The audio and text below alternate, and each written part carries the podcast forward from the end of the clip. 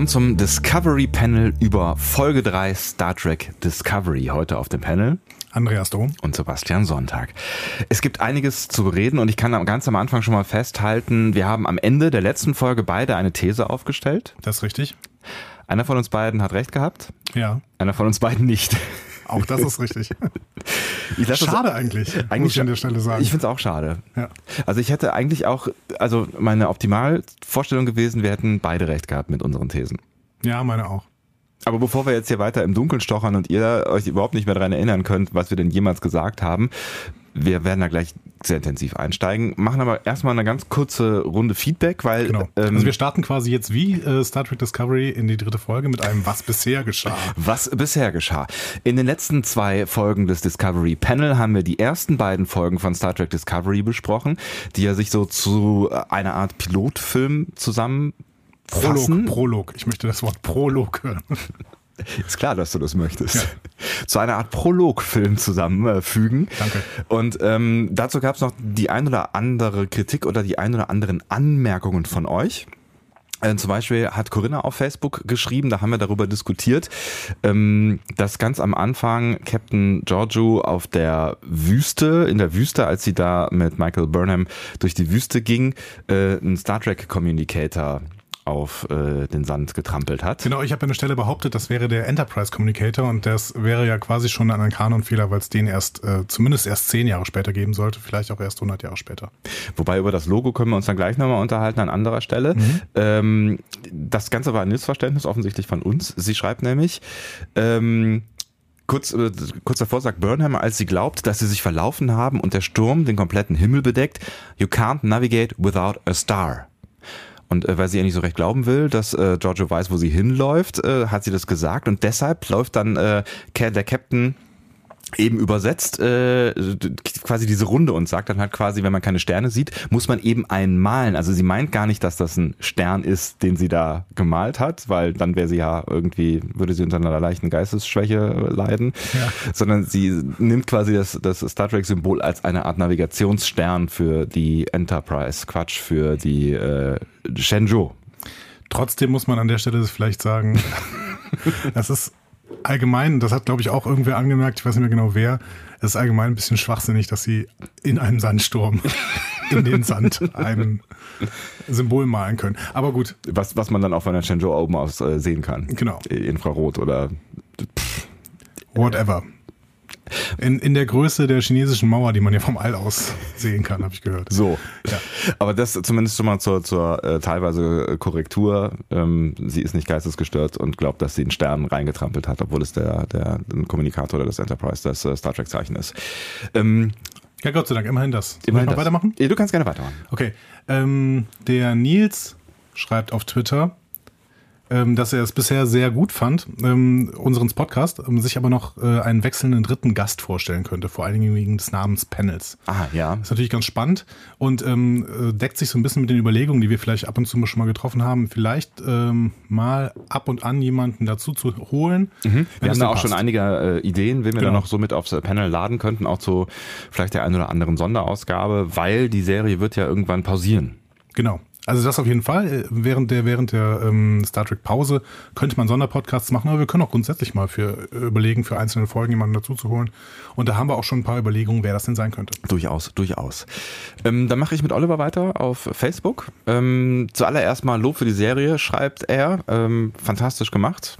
Ähm, aber es gibt ein paar Dinge, die ihn tatsächlich stören. Und dann spricht er die Uniform an. Für sich genommen schicke Dinge, aber die Serie spielt vor Kirk. Das heißt, zu äh, Zeiten der USS Kelvin. Die Kelvin ist ja noch Kanon und gehört zum jetzigen Universum und äh, nicht zur Kelvin-Timeline. Du musst da gleich irgendwann mal einhaken, weil du wirst gleich ein großes Fragezeichen über meinem Kopf sehen.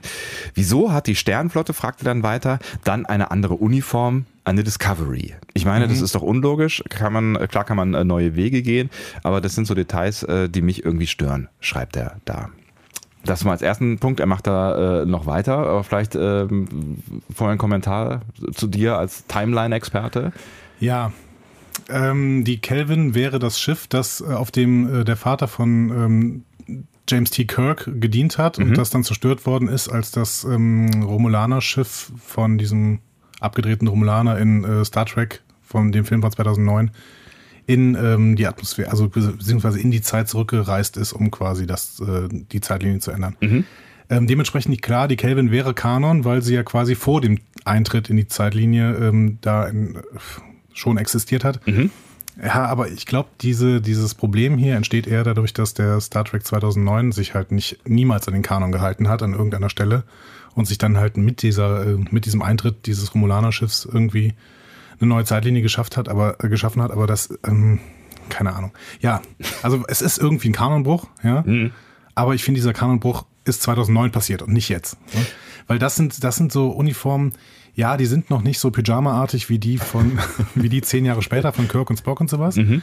Ähm, Wobei sie ja schon ähnliche Farben haben. Ne? Also das hat man jetzt schon auch in der, in der aktuellen Folge gesehen. Ähm, den Overall, den Michael Burnham trägt, der erinnert mich schon irgendwie sehr an das senffarbene Kirk. Ja, das stimmt. Äh, dieser, dieser Jumpsuit, den er genau. irgendwann hat. Ja, aber ich meine, man hat ja auch in Enterprise, ähm, habe ich jetzt äh, nochmal gesehen, ähm, Enterprise vierte Staffel, 20. Folge, da äh, oder, mhm. oder 19. Folge, das ist diese Spiegeluniversumsfolge, von der ich letzte Stunde schon mal gesprochen habe. Ah, ja. Ähm, da hat man 2005 gesehen, wie es denn aussieht, wenn sich Leute heutzutage in diese Pyjamas zwängen und dann da weiterspielen, weil die reisen ja irgendwann zur Classic Enterprise, nennen die aber Defiant. Mhm. Und in dieser Defiant äh, laufen sie dann mit ihren äh, Anzügen aus der Classic-Serie rum und das sieht einfach total bescheuert aus. Deswegen, ja, die, die, die Uniform, das Uniform-Ding wird so ein ähnliches Ding sein wie mit den Klingonen. Man kann einfach die Uniform von heute, ähm, also von der 60er-Jahre-Serie, kann man heute nicht mehr, auch nicht mehr annähernd irgendwie verkaufen. Mhm. Ist dieser Jumpsuit schon äh, am ehesten das, was da irgendwie bei rumkommen könnte. Und ich weiß auch nicht, ob der so toll ist. Ich fand, ja, mein Gott, habe ich schon Schlimmeres gesehen. Also mir würde nicht stehen. Das ist richtig.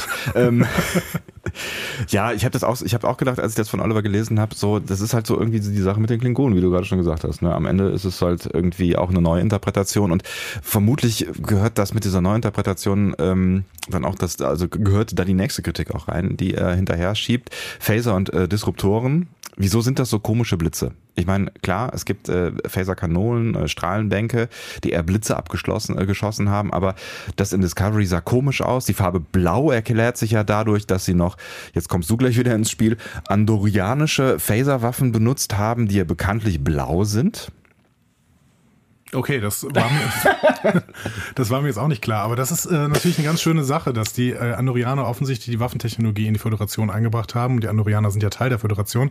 Ähm, und bei den Andorianern ist ja alles irgendwie blau. Aber mhm. ähm, wusste ich jetzt nicht. Also ist auch für mich was Neues. Ja.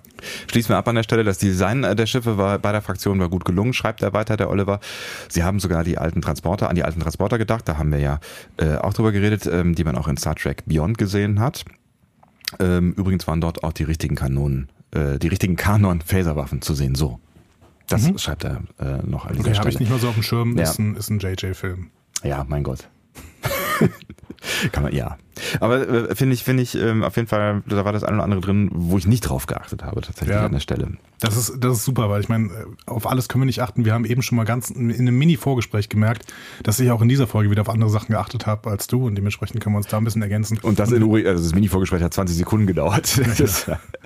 Aber ja. wenn ihr uns dann auch noch so ein bisschen äh, ergänzt, dann ist das, ist das ganz großartig. Ich mache mal weiter. Ja, gerne. Ähm, Nerdpunk at Whovian Essen, also hier offensichtlich ein äh, Dr. Who-Fan, ähm, schreibt äh, auf Twitter, ja, dass wir sympathische Stimmen haben. Erstmal vielen Dank. Mm. Und äh, sie oder er mag es, wenn die Moderatoren nicht alles wissen, auch schon mal ins Schleudern kommen und wünscht sich Podcast frisch von der Leber weg. Ja, das, äh, das, dafür kann ich garantieren an dieser Stelle. ich auch. Ja. Aber ich fand es ganz interessant, weil normalerweise immer die, eher die Kritik kommt, dass äh, wir die übelsten Nerds sind und äh, richtig, richtig abgedrehte Freaks. Und jetzt sagt jemand, okay, ich bin mal, äh, ich finde es ganz schön, wenn die Moderatoren nicht alles wissen.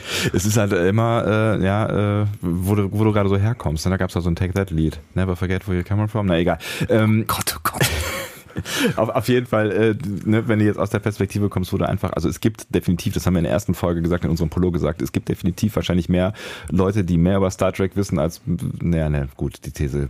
Nein, es gibt auf jeden Fall viele Leute, die mehr über Star Trek wissen als wir oder sich auch an mehr erinnern können. Also ich habe so ein, so ein, das ist so wie bei, bei, bei Sprachen bei mir, ich habe so ein passives Wissen und wenn, wenn man über irgendwas spricht, dann kommen so ein paar Sachen wieder rauf, aber ich habe kein systematisches Wissen. So. Ja, absolut. Und ich fühle mich da auch, äh, du stellst mich zwar immer wieder als Experten da, aber ich fühle mich das auch überhaupt nicht äh, so, denn äh, nachdem die Folge gelaufen ist, gehe ich erstmal immer auf Memory Alpha und klicke mich ungefähr anderthalb Stunden durch, durch irgendwelche Artikel. Ne? Und äh, da sitzen die richtigen Experten und nicht, äh, nicht hier hinter dem Mikro. Das kann man äh, auf jeden Fall festhalten. Aber ähm, Enthusiasmus, das ist das wichtige Stichwort, was Yes. hinter dem Mikro sitzt. Hier sitzt Enthusiasmus mal zwei. Oh ja. Ähm, Nehme ich noch einen, oder? Ja, machen wir weiter. Was haben wir denn hier noch? Nele haben wir äh, nochmal hier, die auch schon in der letzten Folge gefeedbackt hat.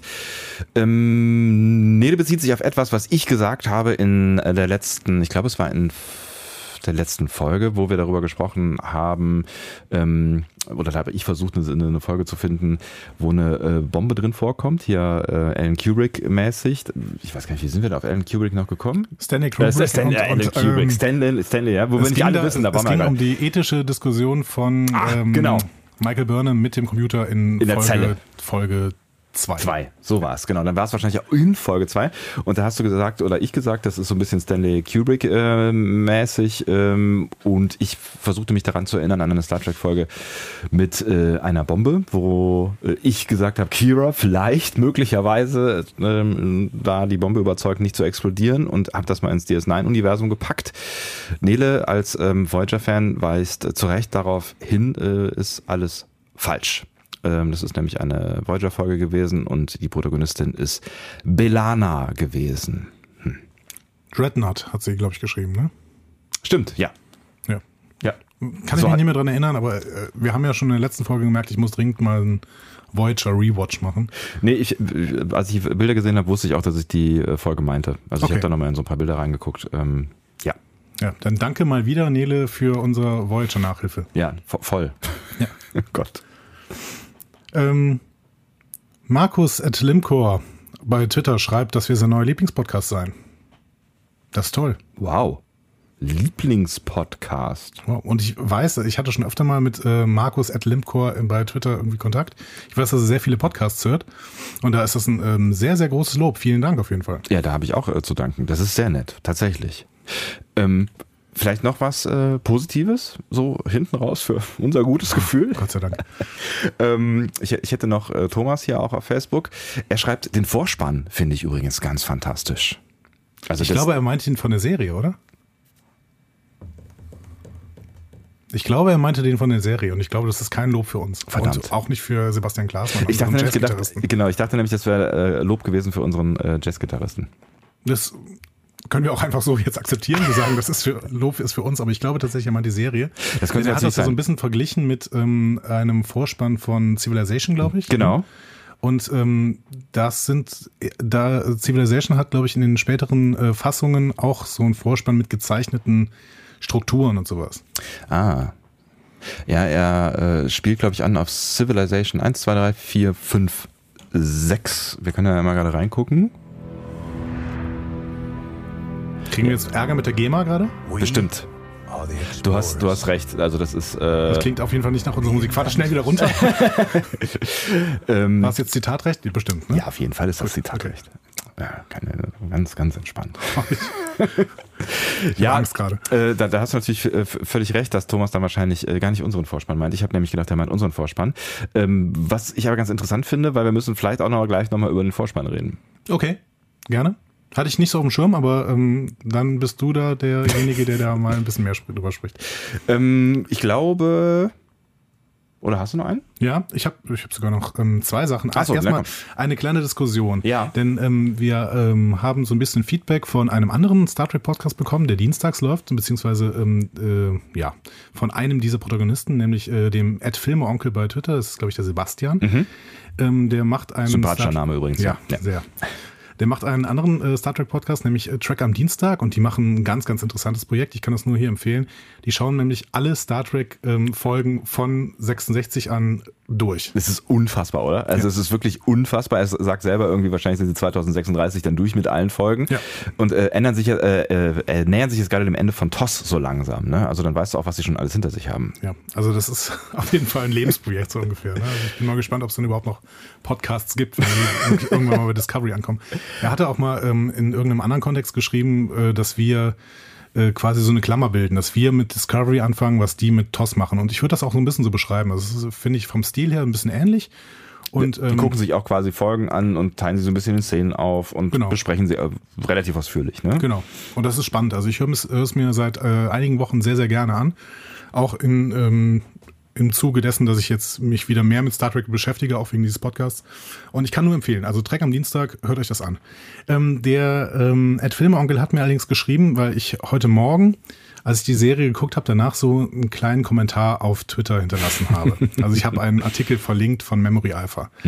Ähm, das war jetzt nicht direkt ein Spoiler, aber es war schon ein bestimmter Bezug auf die Folge, ähm, beziehungsweise auf eine Deutung meinerseits der Folge. Ähm, das hat er kritisiert und meinte dann auch so, ja, ähm, ich treffe mich immer mit ein paar Leuten, um die Folge zu gucken und ähm, das ist meistens erst mindestens äh, spät, äh, frühestens Dienstag möglich. Ja, und dann ähm, ist die Frage, wie hältst, wir halten das mit der Social Media Aktivität am Montag, beziehungsweise vielleicht auch am Dienstag. Also wann sollen wir anfangen, Social Media Aktivität über die Folge, inhaltlich über die Folge zu haben?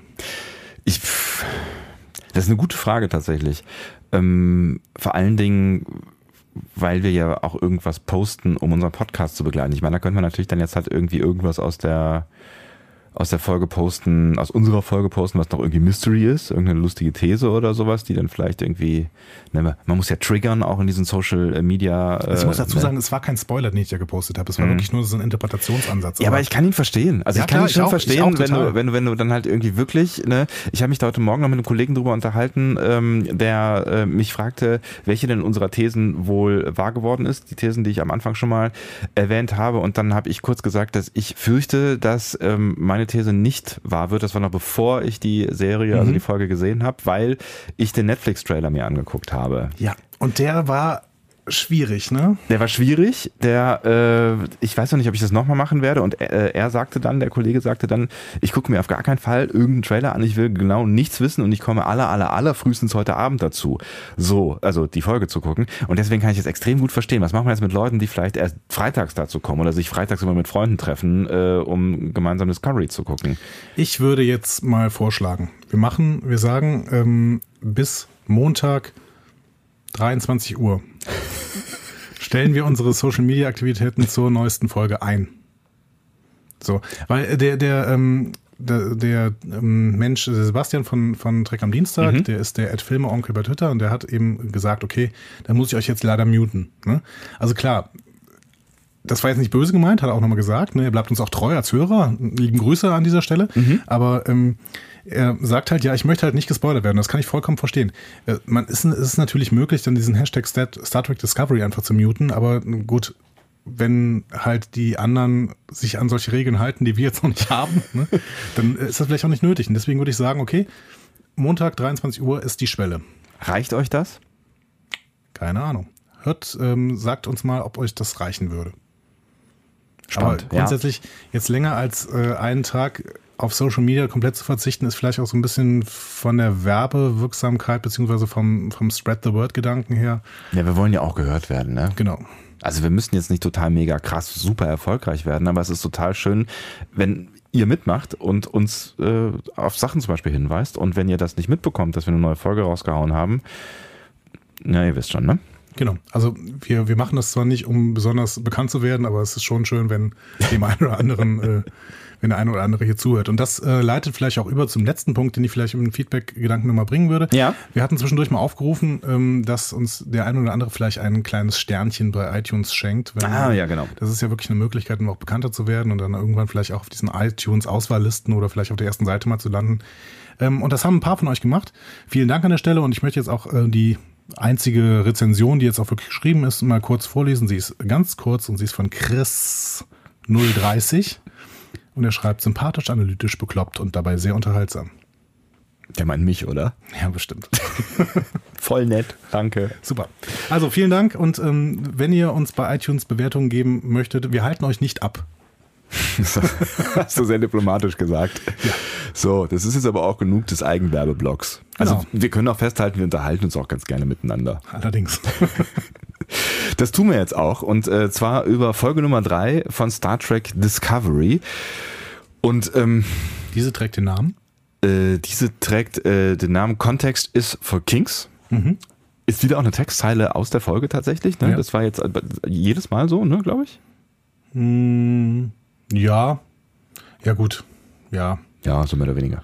The Vulcan Hello ist, glaube ich, nicht gefallen, aber Battle of the Binary Stars ist gefallen, aber wahrscheinlich so im Gespräch. Und hier war es wirklich so ein Mic Drop irgendwie so. Hm? Ja. Also wo er das wirklich in ein Sprichwort eingebunden hat. Vielleicht gehen wir erstmal wieder zu den Meta-Informationen über die Folge. Die Regie hat Akiva Goldsman ähm, Rot geführt. geschrieben im Abspann ist mir aufgefallen, im Vorspann ist mir aufgefallen. Ja, ist vielleicht nicht Ahnung. immer rot geschrieben, aber ich weiß Das kann nicht. sein, Ja. aber ähm, das ist ein. Und ich muss jetzt aufpassen, dass wir jetzt nicht in Wertung rutschen. Also, Akiva Goldsman ist ein guter Freund von J.J. Abrams. Der hatte einen Cameo-Auftritt im ersten Reboot-Film als Vulkanier und auch im zweiten Reboot-Film in Into Darkness war er ein Admiral. Ähm, und das ist tatsächlich einer der Schreiber im Writers Room von Discovery. Der hat einen Oscar bekommen, sogar, für das Screenplay von Beautiful Mind. Oh. Ähm, und ist ansonsten eher Produzent. Ähm, an der Serie Fringe hat er zusammengeschrieben mit, mit äh, Roberto Orci und ähm, Kurtzman, also auch quasi dem Team, was jetzt auch bei Star Trek Discovery wieder zusammengefunden hat. In vier Episoden hat er da auch Regie geführt, ansonsten ist er eher kein Regisseur. Hast du das gemerkt? Weiß ich nicht. Okay. Gehen wir in die erste Szene rein. Äh, Ja, genau. Gehen wir in die äh, äh, erste, äh, wobei, äh, du hast eben schon gesagt, es kam ja zuerst ähm, ein, ein relativ ausführlicher Rückblick diesmal, Genau. hatte ich so das Gefühl. Ist dir Ne? dabei was aufgefallen? Ähm, ich hatte das Gefühl, aber das habe ich nicht mehr nachgeguckt, dass zum Teil Szenen aus anderen Perspektiven zu sehen waren. Das müsste ich nochmal verifizieren. Das weiß ich nicht genau. Mir ist aufgefallen, dass nur das Geschehen in der Sternenflotte gezeigt wird. Also Tukufma wird zwar irgendwann mal Oh, gezeigt, wie er stimmt. Feuer sagt oder sowas, aber im Prinzip ähm, wird nicht, also Tukufmas Gründe werden überhaupt nicht thematisiert. Und ähm, vielleicht ist das dann auch der Hinweis darauf, und da müssten wir vielleicht in den nächsten Folgen dann darauf achten, ist das der Hinweis darauf, dass, was, dass wir in der nächsten Folge nicht bei den Klingonen sein werden. Ne? Also wenn nur das Geschehen der Sternenflotte gezeigt wird, scheint das ein Hinweis darauf zu sein, dass die die Klingonen jetzt erstmal wieder raus sind. Genau. Und es wurde ja nicht mal gezeigt, dass der Kufma ähm, erschossen wurde. Ne? Also es wurde gezeigt, wie äh, Michael schießt, aber ich glaube, er ist nicht mal umgekippt oder so. Ne? Ja, weiß ich nicht. Aber egal. Ja. Hm, Aber Stimmt, das Zumindest ist ähm, ähm, wird nicht gezeigt, wie er dann zum Rat spricht und was der Rat dann macht und ja seine Inhalt. ganze Rede und sowas, genau. Was ja auch ein Stück weit jetzt schon für deine These äh, sprechen äh, könnte, die wir ja vielleicht jetzt schon mal droppen können. Ähm, du hast in der letzten Folge gesagt, dass du davon ausgehst, dass die ersten beiden Folgen Star Trek Discovery keine Pilotfolgen sind, sondern so eine Art Prolog und dass wir mit Folge Nummer drei eine echte Pilotfolge sehen. Genau. Und ich würde sagen, wir werden das vielleicht an der einen oder anderen Stelle jetzt noch so ein bisschen ähm, untermauern können im, im Laufe der äh, Szenen, die wir so durchgehen. Ähm, aber es ist, das ist schon mal ein erstes Indiz, finde ich, dafür. Ja. Und äh, genau, ich würde diese These jetzt auch nach dem Sehen der, der Folge auf jeden Fall untermauern. Und ähm, ich muss auch zur Bewertung an der Stelle sagen, das ist, finde ich, ein bisschen schade, weil ähm, das Interessantere ist für mich irgendwie bei den Klingonen abgelaufen. Was philosophisch interessanter war, was irgendwie auch äh, kriegstechnisch interessanter war, weil die Sternflotte relativ viel in der Reaktionsposition war. Also die haben auf alles reagiert, was irgendwie kam und nicht wirklich agiert. Und wenn sie agiert haben, war es nicht besonders schlau. Das heißt, ähm, die interessantere, die an, interessanteren Moves bei den ersten beiden Folgen haben die Klingonen gemacht und dann finde ich es jetzt schade, dass wir die erstmal nicht mehr sehen. Aber du hast ja recht, weil die Handlung hat ja erstmal nichts mehr damit zu tun. Also die machen ja jetzt in der neuen Folge ein ganz neues Handlungsfass auf, das indirekt mit dem, mit dem Krieg äh, zu den, äh, gegen die Klingonen zu tun hat. Das wird aber auch nur so mehr oder weniger mal am Rande erwähnt. Ähm, aber eigentlich geht's ja thematisch um was ganz anderes. Und Ja. ähm, da sind wir dann eigentlich direkt am Anfang bei meiner These, die ich letzte Woche äh, aufgestellt habe oder in der letzten Folge aufgestellt habe. Es ging um die Abschlusssequenz, die jetzt auch im Vorspann nochmal gezeigt wird, wo Michael Burnham ähm, vor einem Gericht steht und verklagt wird, ähm, zu lebenslänglich, wenn ich mich richtig erinnere, ähm, wegen Meuterei. Genau. Und ähm, da haben wir beide irgendwie gesagt, also du hast es angesprochen, ähm, dass, dass dir das Gericht irgendwie seltsam vorkam und ich habe auch gesagt, irgendwie das Setting ist komisch, das ist zu dunkel und deswegen habe ich gesagt, weil das so so so Klischee-Gerichtmäßig aussah, nicht halt wie so ein Star Trek-Gericht man sich vorstellt, alles mit Neonröhren und hell und ordentlich und so, ähm, habe ich gesagt, das ist nur geträumt. Das hätte mir sehr gut gefallen, wenn das so gestimmt hätte, weil dieses Gericht fand ich überhaupt nicht föderationslike, auch Nee. nicht Föderation zu dieser Zeit. Ähm, denn äh, die Föderation ist ja durchaus ein, sehr, sehr positiver und sehr wissenschaftlich ähm, orientierter Zusammenschluss dieser Völker. Und dementsprechend mussten Gerichte an der Stelle positiv aussehen und Ja, es geht, es geht ja auch so um, um, also ich habe ja immer das Gefühl, so eine Sternflotte, die muss dann auch versuchen, ähm, auch ein, ein positives äh, Urteil in Richtung Zukunft, also Resozialisierung und so, weißt du, also ich fand es auch tatsächlich so ein bisschen seltsam zu sagen, der ja, Burnham wird jetzt weggesperrt für den Rest ihres Lebens und genau. äh, tschüss. Und da setzt sich übrigens ähm, die Erkenntnisse der ersten Szene setzen da direkt an und da würde ich sofort weiter kritisieren an der Stelle. Und deswegen möchte ich mal kurz erklären, was in der ersten Szene passiert. Also in der ersten, ersten Szene nach diesem, ähm, was, was bisher genau. geschah. Ähm, also sechs Monate später, Michael Burnham befindet sich auf einem Gefangenentransport zu einer Mine. Mhm. Burnham wirkt irgendwie teilnahmslos und erschüttert. Und, ja, so ein bisschen ähm, abgeschaltet, hat man genau. so das Gefühl, ne? Abgeschlossen ja. oder versucht sich mit dem Schicksal und plötzlich erklingt ein Annäherungsalarm. Das Shuttle wird von einer Spezies angegriffen, welche die Energie aus dem Shuttle saugt. Und beim Versuch, die Bedrohung zu entfernen, stirbt die Pilotin des Shuttles. So. Ja. Relativ. Ja, unspektakulär, wenn sie, ihre Leine ist halt gerissen. So. Ähm, die vier Gefangenen werden natürlich panisch, weil sie sind alle festgekettet und ähm, die Pilotin ist weg. Und das ähm, Schiff, äh, das Shuttle fliegt ja immerhin noch, ne? Genau. Ja. Aber äh, dann wird das Shuttle von einem Traktorstrahl erfasst und ein riesiges Föderationsschiff fliegt über sie hinweg und zieht das Shuttle auf die von einem Kraftfeld geschützte Shuttle-Rampe. Du solltest Geschichtenerzähler werden. Ja. Wir sehen, Aber, wir, wir ja. sehen die Typenbezeichnung NCC 1031 und den Namen USS Discovery. Da muss ich sagen, bevor du jetzt gleich weiter ähm, kritisieren wirst, wie du es gerade angekündigt hast, fand ich einen schönen Auftritt. Also da war so Nebel und da, dann zieht's das Shuttle, die Discovery zieht so aus dem Nebel heraus. Man sieht sie so von unten und dann gibt's so einen Flug drumherum. Also fand ich, fand ich Fand ich schön in Szene Ja, es ist schon schön, was die Computer heute können. Ne? Und das ist, äh, aber nee, tatsächlich. Ja. Also ich fand es auch sehr, sehr, sehr, sehr schön. Ähm, das Schiff muss, ist auch schön. Und muss sagen, ähm, fast schon zu schön an der Stelle. Aber ähm, vielleicht fragen wir erstmal die Grundsituation. Die Föderation, diese neumodischer Superzusammenschluss, der äh, die Menschenrechte achtet und sowas, setzt Gefangene in Arbeitslagern ein. ja in einer Mine, die offensichtlich gerade beschossen wurde oder wie auch immer. Also auf jeden Fall ähm, ist das ein Arbeitslager, was auf jeden Fall auch nicht, also das scheint an der Front zu liegen. Sind die Kanonenfutter? Was ist denn da los? Ich weiß es äh, tatsächlich auch nicht so ganz genau. Ähm, ich habe mich da auch kurz gewundert. Dann habe ich mich gewundert nach diesem, diesem, äh, dieser äh, Transportnummer. Ähm, dass sie dann halt mit irgendwie drei Gefangenen und einer Pilotin offensichtlich unterwegs sind. Hm, vier, ja. Oder, ja. Hm. Also fand ich halt auch so ein bisschen low irgendwie. Also wenn dann schon Gefangenentransport. Dann noch ein paar mehr. Also ja, oder zumindest irgendwie eine Wache oder sowas. Braucht ja. man das im All nicht? Keine Ahnung. Habe ich nicht verstanden. Ja. Vielleicht ist das abgeschirmt durch ein Kraftfeld oder sowas. Und die waren ja auch irgendwie alle festgekettet, aber. Ja, aber da, ja, das Grundproblem ist tatsächlich das mit dem, mit dem, mit dem Arbeitslager. Das, äh, Weiß also ethisch Krieg weiß ich nicht, müsste die Föderation eigentlich wesentlich weiter sein, ehrlich gesagt. Eigentlich schon. Also selbst, selbst äh, in, in der, in der Frau Kirk-Zeit. Dann nächste Frage, die kannst du mir aber vielleicht noch erklären. Warum wirkt Burnham offensichtlich sechs Monate lang teilnahmslos und niedergeschlagen? Wir haben sechs Monate, also da kann Burnham dann auch wieder irgendwie zu sich finden. Ja, ach mein Gott, das mit dieser Schuld und so. Ich meine, ähm, wenn sie sich jetzt den Schuh anzieht, für die für die äh, rund 2000 Menschen da verantwortlich zu sein für den 8000, Tod, äh, 8000 sowas, 2800, ne, was war 2700 irgendwas, ich weiß, ist auch egal.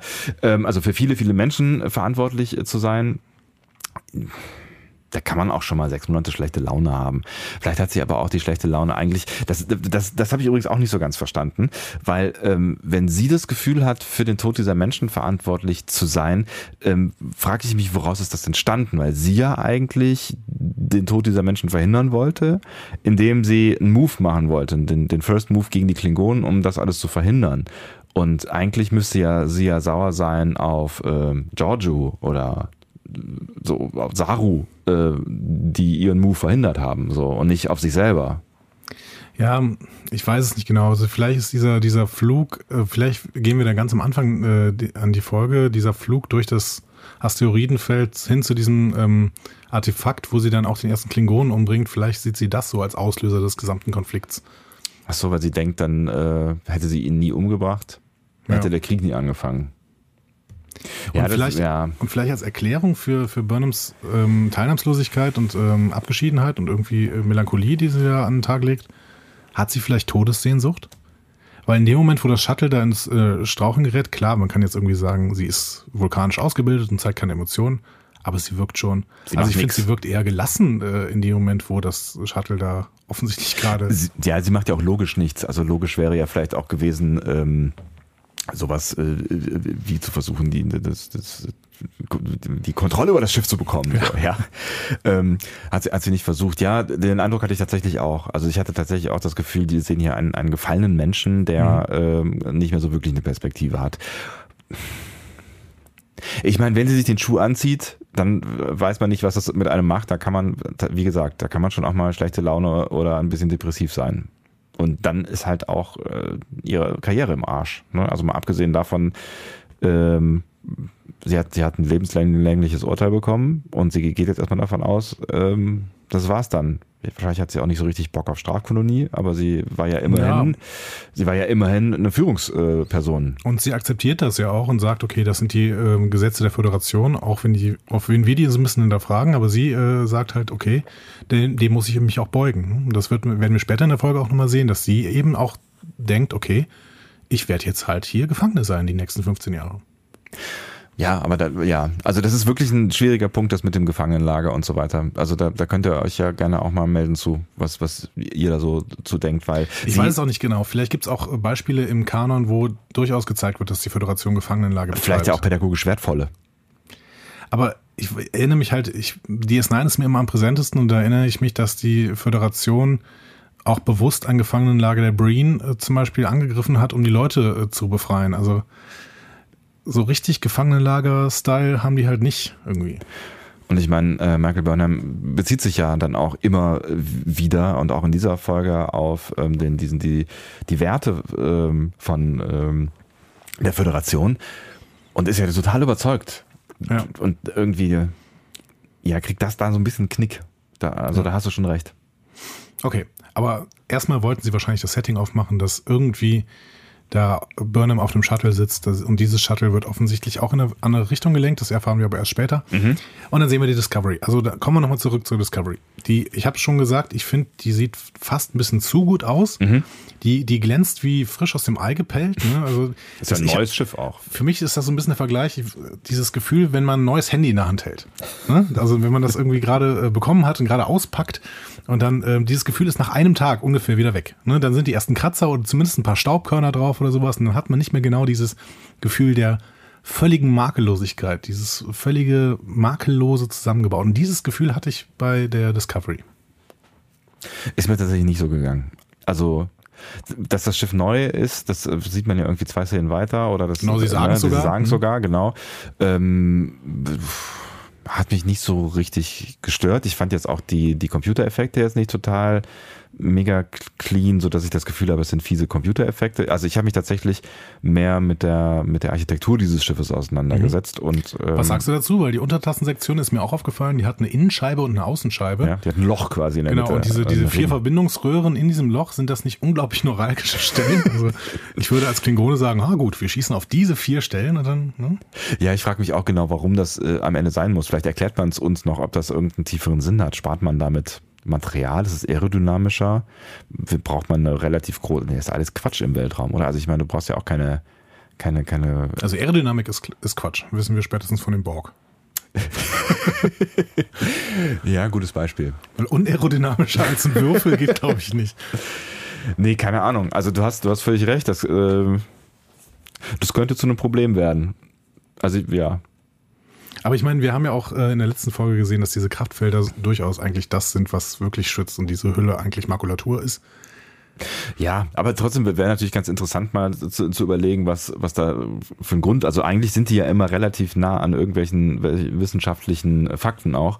Und da könnte man ja schon mal überlegen, ähm, was ein Grund für, für so ein Loch, für so einen Ring aus mehr oder weniger Luft, äh, also nicht Luft, mhm. aber Raum sein könnte. Ne? Und also mir fällt da jetzt spontan nicht zu ein, ja. ehrlich gesagt. Aber auch hier, wenn man DS9 anguckt, die war natürlich auch mit sehr, sehr engen Verbindungen irgendwie zusammengeschraubt. Ähm, die Raumstation. Ja. Vielleicht müssen wir auch nicht hier an der Stelle zu viel. In jedes Detail. Genau. Und so, ich meine, das ist ja ein großes äh, Schiff und am Ende sind die Röhren ja auch viel größer. Maybe. Wir gehen ins Intro.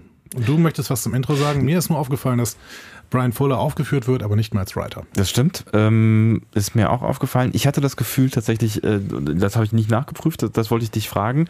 Ähm, war am Anfang jetzt die Discovery mehr zu sehen? Hm, weiß ich nicht. Ich glaube nicht. Also ich hatte das Gefühl, dass es das ist derselbe Vorspann wie beim letzten Mal. Da müssen wir das nochmal kontrollieren. Also da muss ich das nochmal kontrollieren. Ich hatte das Gefühl, jetzt wo wir die Discovery gesehen haben, war die Discovery am Anfang groß im Bild, weil ich erinnere mich daran, dass sie irgendwann klein im Bild war, mhm. ähm, aber nicht groß, meine ich. Aber vielleicht habe ich das auch falsch gespeichert. Ich glaube nicht, aber ich bin mir jetzt auch nicht hundertprozentig sicher. Ansonsten ist, ist mir halt beim Vorspann auch nicht viel anderes aufgefallen. Ich habe das Gefühl, sie wollen den Vorspann jetzt auch nicht verändern, sondern der wird jetzt ähm, die gesamte Staffel so sein. Zumindest. Vermutlich, ja. Genau. Gut.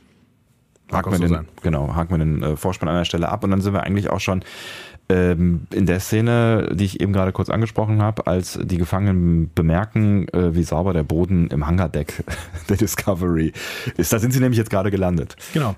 Also sie werden von äh, Sternenflottenoffizieren ähm, mit Pistolen im Anschlag ins Hangardeck ähm, geführt. Vielleicht erstmal dazu, wie findest du das Hangardeck? Ähm, ich, ich, konnte mich erstmal nicht dem Gefühl äh, verwehren, dass äh, die Shuttles in den Arsch dieses Schiffes fliegen. Das fand ich irgendwie seltsam. Aber gut. Okay, ähm, gut. Wir, lassen wir das an dieser bitte Stelle. Lass, bitte lass das jetzt stehen. bitte lass uns nicht mehr darüber reden. Nie wieder. Wir reden nie wieder darüber. Ja, danke, dass du es jetzt auch getriggert hast, diesen Gedanken.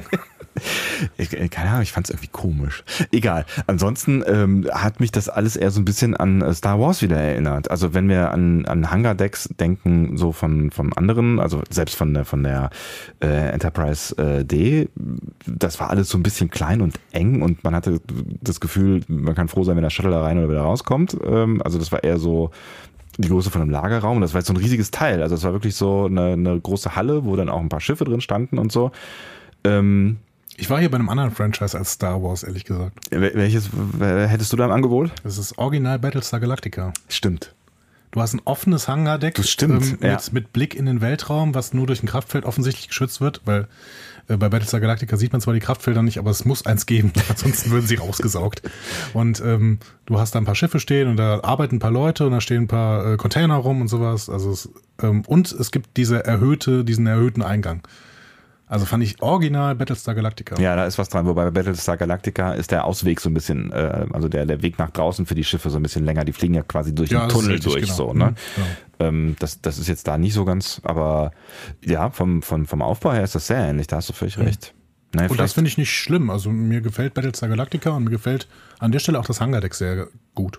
Ich habe mich dann natürlich an der Stelle mal wieder gefragt, ähm, ob das denn jetzt irgendwie, also welchen Grund es geben könnte, dass dieses Schiff, was ja hinterher dann auch äh, relativ schnell als wissenschaftliches Schiff ähm, zumindest beschrieben wird, ähm, welchen Grund kann es haben, dass die so ein riesen Hangardeck haben und dann äh, die Enterprise D oder äh, spätere Schiffe dann irgendwie so, so, so popelige Hangardecks haben? Hm wieder, kann man jetzt wieder abhaken unter neuen ja, Interpretationen und genau, so. Und ich hoffe immer, dass es nicht thematisiert wird, weil wie gesagt, nochmal diese Enterprise-Folge, in der das äh, thematisiert wurde und dann plötzlich die USS Defiant, also die Enterprise aus Kirks Zeit, als völlig neues Schiff vorgestellt wurde und sind, die haben die ganze Zeit auf irgendwelchen Knöpfen gedrückt, was im Enterprise-Look überhaupt keinen Sinn macht. Also das, das, war der Bruch in dieser Folge, weil es völlig absurd war. Mhm. Also ja, es sieht jetzt neu aus, weil es eine neuere Serie ist und wir müssen so ein bisschen vom Look her ähm, im Kanon weggehen. Meinst du, ja. Vielleicht muss man sich dann auch nicht an jedem Detail am Ende aufreiben. Genau, das haben wir jetzt schon dreimal gesagt und wir machen es trotzdem. Aber ja, ich gut. weiß auch nicht.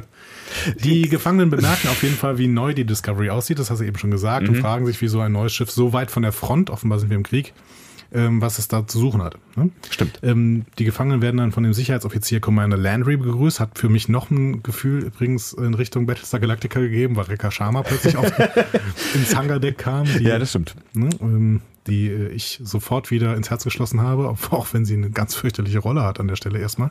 Also nicht, nicht nicht die Rolle ist fürchterlich, sondern sie ist böse einfach. Also Landry ist wirklich böse an der Stelle. Ja, und, und äh, uncharismatisch und sie sagt auch nicht so fürchterlich viel und ähm, ja. Aber ich finde schon, dass sie charismatisch ist. Sie ist halt wirklich gemein. also sie werden durch das Schiff geführt und ähm, ähm, Burnham kriegt eigentlich die ganze Zeit Sprüche von Landry gedrückt, irgendwie so, ah ja, hier kommt der, äh, der Meuterer, The Mutineer. Wobei sie die Sprüche ja so von ziemlich jedem gedrückt bekommt, dem sie begegnet, mehr oder weniger, ne? Ja, aber ja, ja, klar. Du hast schon Landry, recht. Landry sagt irgendwie, okay, wir müssen auch den Tieren zu essen geben, jetzt lass uns was zu essen. ja, das war nicht nett. Also, ja. ne? also Da- das ich finde das schon äh, übertrieben an der Stelle. Ähm, aber gut, sie wird halt als übertrieben böse an der Stelle dargestellt. Ich bin mir auch nicht sicher, ähm, ob das nochmal gebrochen wird. Ich habe das Gefühl, Landry ist so ein Antagonist irgendwann in der Serie. Ich finde das eh ganz spannend, so dieses Gefühl, so dieses erste Gefühl auf der Discovery. Ähm, wie, wie hast du dich da gefühlt, als du das erste Mal so durch die, durch die Gänge gegangen bist und auch so die ersten, die ersten Leute gesehen hast? Vielleicht, äh, ja, vielleicht Also auf schieben der, wir die Shen, Frage. auf der Shenzhou ne? habe ich ja. mich zu Hause gefühlt, auf der Discovery erstmal nicht. Es ist so ein bisschen kühl, ne? Es Also- ist halt zu neu irgendwie. Ich habe das Gefühl, okay, hier stimmt irgendwas nicht. Und das äh, ist Ja. aber, glaube ich, auch beabsichtigt. Ich glaube Gefühl. auch. Und dieses, dieses Gefühl, das zieht sich ja weiter durch, je mehr Leute man irgendwie kennenlernt. Aber ähm, Ja, genau. Und die Gefangenen haben das Gefühl übrigens auch, denn die fallen, äh, denen fallen diese silbernen Shirts erst auf und sagen so, okay, silberne Shirts, das muss ein Wissenschaftsschiff sein. Mhm. Dann sehen sie schwarze Abzeichen. Ähm, dann sagen sie, okay, schwarze Abzeichen, was ist das denn jetzt? Ähm, habe ich mir auch gefragt. hat irgendwie was mit, äh, mit Krieg eher zu tun. Mhm. Das ist vielleicht auch kein Wissenschaftsschiff. In dieser Dichotomie zwischen, ist das ein Wissen- Wissenschaftsschiff oder ist es vielleicht ein Kriegsschiff, befindet sich, finde ich, die gesamte Folge. Mhm. Und da werden wir ja nachher nochmal mit Saro zum Beispiel zu, drauf zu sprechen kommen. Ne? Mhm. Also, ähm, sie landen auf jeden Fall in der Kantine. So, der, der Bruch war ein bisschen schwierig. Also die, die ähm, äh, Landry sagt eben, okay, wir müssen auch den Tieren was zu fressen geben und dann steht schon ähm, Burnham da mit so einem Tablett ne, und ähm, Frei übrigens, bewegt sich frei in dieser Kantine, nachdem sie vorher quasi mit, mit äh, Phaser äh, im Rücken durch die Gänge geführt wurden. So. Ja gut, aber in der Kantine sitzen halt auch mehrere Wachmänner mit äh, Maschinenphaser. Aber ich war da tatsächlich Pistolen. kurz ein bisschen über Holy Maschinen Phaserpistolen.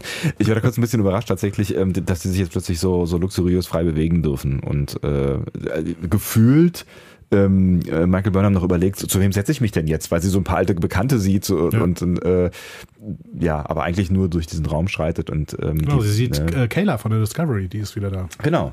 Ähm, Guckt sie aber nicht so freundlich an. ich würde von ignorieren sprechen. Ja. Ja. Und ich glaube, das war das auch, was, was die Szene zeigen sollte. Die wird natürlich jetzt irgendwie als Geächtete von ähm, allen anderen angeguckt, die zumindest wissen, wer sie ist.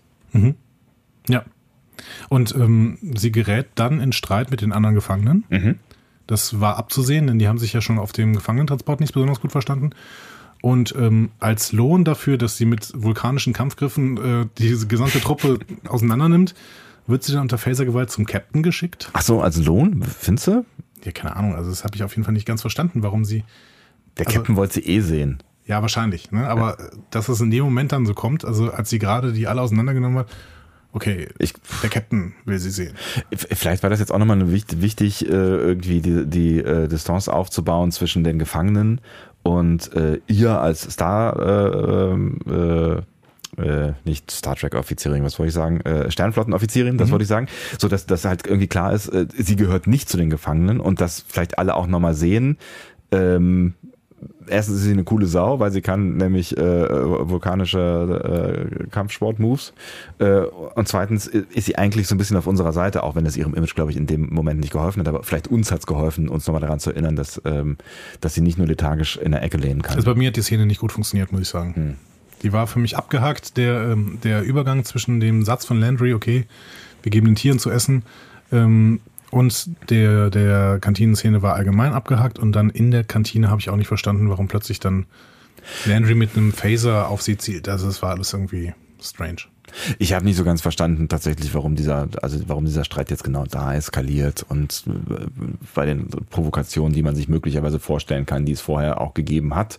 Also neben denen, die wir gesehen haben, warum nicht irgendwie, naja. Ja, die Gefangenen hatten keine Waffe. Also ähm, dann können sie sie auch irgendwie wieder in der, in der Zelle angreifen, was viel mehr Sinn macht, weil da nicht 20 Leute mit Maschinenpistolen, na, halt noch schon wieder diese Maschinenpistolen, also diese.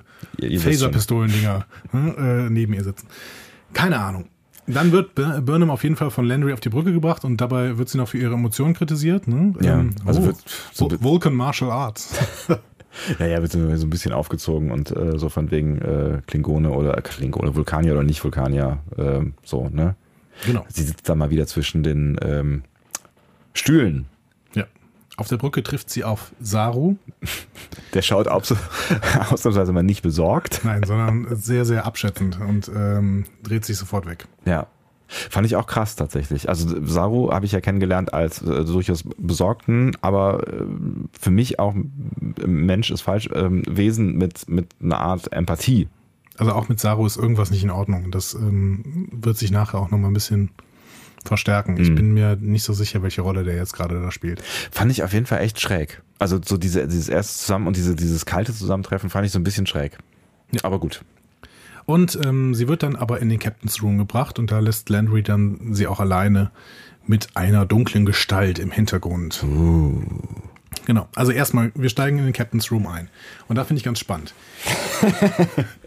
Ja. Es wird ja erstmal nicht Lorca gezeigt, sondern es wird erstmal die Tür gezeigt, wo Burnham eintritt und dann steht Landry noch davor und dann geht die Tür zu und dann wird so ein bisschen in den Raum reingezeigt und da ist an der Wand eine Karte. Und auf dieser Das waren die Karte 20 Sekunden, über die wir uns unterhalten haben eben. Genau. Ja. Und das finde ich total spannend, weil auf dieser Karte ist die Front zu sehen und Mhm. man sieht wirklich die, als wäre es aus dem ähm, Star Trek Sternenatlas, ich raschel mal gerade mit Papier hier, ne? Mit dem Star Trek Sternatlas nämlich. als wäre sie da rauskopiert, ähm, sieht man da wirklich eine Karte der klingonischen, äh, des Klingonischen Reichs auf der einen Seite mit einem riesigen Klingonenzeichen, auf der anderen Seite die Föderation Mhm. und man sieht genau, wo sich die USS Discovery an der Stelle befindet. So, und wenn ihr jetzt mal ins Netz geht und euch diese Karten anguckt oder vielleicht euch den ähm, Star, Star Trek Sternenatlas von Geoffrey Mandel ähm, einmal besorgt, dann werdet ihr sehen, die äh, Discovery befindet sich ungefähr da, wo auch ähm, ja, wo die alte Enterprise mal gewesen ist, also die allererste Enterprise mit Captain Archer. Die haben so einen Jungfernflutjahr gemacht und der richt ging Richtung Kronos.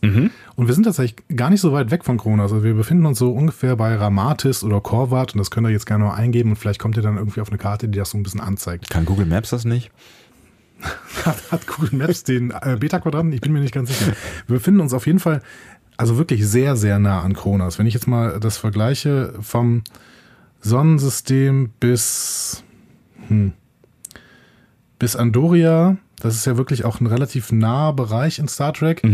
Ähm, das ist ungefähr so weit wie von der, ähm, von der Discovery bis Kronos. So, und ähm, Ganz am spannend Anfang, auf jeden und, Fall. und am Anfang, jetzt muss ich hier nochmal kritisieren, am Anfang wird gesagt, was macht denn so ein neues Schiff, als sie gerade in diesen äh, Hangar, ins Hangardeck gehen, äh, sagen die Gefangenen, was macht denn so ein neues Schiff so weit weg von der Front? Wo ist denn die Front, wenn nicht genau vor Kronos? Also, ich war, pff, das ist offensichtlich, also, also Tukufma würde sagen, wir sind zu nah am Klingonischen Reich. ja, da hast du völlig recht. Ähm, weil eigentlich hatte Kufma ja schon in den ersten zwei Folgen und in der, in der zweiten Folge da den, Bereich äh, annexiert, in dem er da so unterwegs war. Und Ja. das war vermutlich deutlich äh, mehr im föderalen Raum. Ne? Nee, war es nicht. Das war tatsächlich auch relativ nah an der Grenze, aber zumindest wesentlich weiter weg von Kronos. Also ähm, das Klingonische Reich, ja, ist, ist so ein, so ein, ja, ist ja sehr relativ breit ausgedehnt, aber Kronos liegt gar nicht so weit von der Grenze weg. Aber halt im Zentrum. Und äh, das, was wir vorher gesehen haben, war viel weiter, ja, ich würde jetzt sagen westlich, aber das ist ein bisschen schwachsinnig, aber ich meine auf der, auf der Karte weiter links, wesentlich weiter links. Und ähm, ja, da finde ich ein bisschen äh, inkohärent. Und natürlich eine Inkohärenz, die, die kaum jemand bemerkt an der Stelle, aber ähm, es wird ja nachher nochmal vielleicht ein bisschen schwieriger noch, als wirklich wir ein havariertes Schiff im klingonischen Bereich relativ schnell mit einem Cover, äh, mit, einem, mit einem Shuttle aufsuchen können. Und ähm, da stimmt dieses, wir sind weit weg von der Front, stimmt irgendwie nicht mehr. Es kann aber allerdings natürlich sein, dass die Gefangenen es nur nicht gerafft haben, also die anderen Gefangenen, dass wir wirklich in eine andere Richtung geflogen sind, weil es scheint ja so der Fall gewesen zu sein. Oder die Front ist halt irgendwo an irgendeinem Teilabschnitt der Grenze und, und, ne, Und der Weg nach Kronos ist frei, oder was? und der Weg nach Kronos ist gerade frei. Das äh, wage ich zu bezweifeln. Ja, was weiß ich. Keine Ahnung, verstehe ich nicht. Ähm, auf dem Schreibtisch des Captains liegt ein großes pelziges Wesen, ein Tribble. Warum eigentlich? Ja, wir Weiß nicht, also es ist, glaube ich, natürlich so ein bisschen äh, Fanservice. Wir Ja. können hier andocken, ne? Das erste Mal in dieser Folge, dass Ja, wir genau. andocken. aber ähm, ich fand's schön. Also ich fand's schön, wieder ein Tribble zu sehen. Und ich habe ja Auch schon zu gesagt, hören. Er hat ja auch Geräusche gemacht. Genau. Es. Und zwar genau, genau die Geräusche, die halt ein Tribble auch in der alten Serie gemacht. Und ich habe ja schon gesagt, das ist so ein bisschen, die, die Folge äh, Kenzie Tribbles ist so ein bisschen Dreh- und Angelpunkt äh, in der Star Trek-Welt, was den klingonischen Konflikt angeht. Werden viele Informationen gegeben. Es spielt wirklich da, wo die Discovery auch zumindest in den ersten beiden, nee, wo die Shenzhou Ja. in den ersten beiden Folgen war. Und dementsprechend sp- finden wir uns in, halt in einem Bereich wieder, in dem es Tribbles gibt. Ich finde, er muss nur aufpassen, dass er dem nichts zu essen gibt. Ja, den Fehler werden sie wohl vermutlich nicht machen. Also Ja, wer weiß. auch dramaturgisch den Fehler werden sie. Ja, Gott sei Dank. Also- Stimmt. Dra dramaturgisch macht es keinen Sinn, genau. Ja. Ähm, genau. Und äh, Lorca rekrutiert dann Burnham gegen ihren Willen zur Arbeit an wissenschaftlichen Projekten. Zumindest Na. bis der Shuttle gereinigt wird. Aber ähm, erstmal, was sagst du zu Lorca?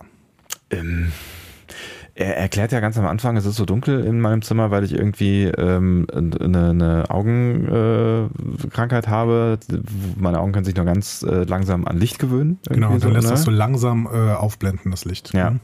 Ähm, und man sieht in seinen Augen äh, dann quasi, die, wie sich die, die Sterne aus dem Weltraum spiegeln. Eine schöne Einstellung, wie ich finde. Mhm. Ja. Also Ähm, es sieht alles immer, also es sieht alles unglaublich gut aus, das muss man schon sagen. Ja. Das, das zieht die Serie auch weiter durch, dass wirklich alles toll aussieht. Es sieht für, also es ist wirklich, äh, wir hatten ja so ein bisschen die Befürchtung, ähm, dass die ersten beiden äh, Folgen, die ja auch im Fernsehen bei CBS ausgestrahlt wurden, möglicherweise ein bisschen mehr Geld bekommen als ähm, der Rest und dass die vielleicht besser aussehen als der Rest. Ähm, ich glaube, man kann ohne zu viel zu spoilern jetzt schon sagen, so einen richtigen Qualitätsunterschied sieht man jetzt bei Folge 3, finde ich zumindest noch nicht. Nee, finde ich auch. Und Ja. ich finde auch weiterhin, das habe ich ein paar Mal als Kritik gelesen auf die ersten beiden Folgen, dass die Lensflares zum Beispiel noch relativ human eingesetzt werden. Es gab wieder ein paar, Hm. aber ich finde, es ist alles okay. Ich finde den Typen cool. Also irgendwie ist der, es es ist halt so, schon so ein bisschen so, wie man ihn sich vorgestellt hat, nach dem, was man so gelesen hat im, im Vorfeld. Ein, ein harter Kerl, ähm, ein undurchsichtiger Kerl. Und ähm, das ist, finde ich, so das Spannende, weil du weißt einfach nicht, ähm, ist das, ist das jetzt einer, einer der Guten oder einer der, der Bösen? Also ganz am Anfang schon nicht. Er hat schon ganz am Anfang irgendwie so ein, so eine Aura um sich, wo du das Gefühl hast, irgendwas stimmt nicht. Und ich bin mir immer noch nicht so ganz sicher, ob irgendwas nicht stimmt. Ähm, ne, also so, so ein bisschen was Größenwahnsinniges. Das, was Mhm. am Anfang so ganz leicht angedeutet ist, und ich finde, dann äh, können wir ja gleich nochmal ein bisschen drüber sprechen, in den, in den kommenden Szenen, sich so ein, für mich ein bisschen manifestiert.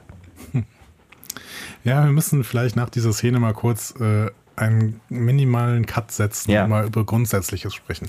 ähm, erstmal finde ich, ich fand es ganz spannend, dass Lorcas Vorfahren offenbar Glückskeksproduzenten waren. Was ein Scheiß, ey. Aber er isst den Zettel mit. Hast du gesehen? Ernsthaft? Er zieht den Zettel nicht raus. Ich, ich habe ich hab auch darauf gewartet, dass jetzt irgendwann mal, äh, weil die Glückskekse kommen ja in, in zwei, äh, an zwei Stellen vor, dass mal irgendwer so einen Zettel mal auspackt. Nein, er isst ja einfach den ganzen Keks. Vielleicht hat man ja auch, äh, Also hoffentlich ist da kein Zettel drin, ansonsten hat der Typ ein Problem. oder er mag Papier. Ja, wer weiß. Ja. Vielleicht werden äh, Glückskekse ja in der Zukunft auch einfach anders gemacht. Du, man- man hat dann Glück, wenn man die isst. Ha. Vielleicht.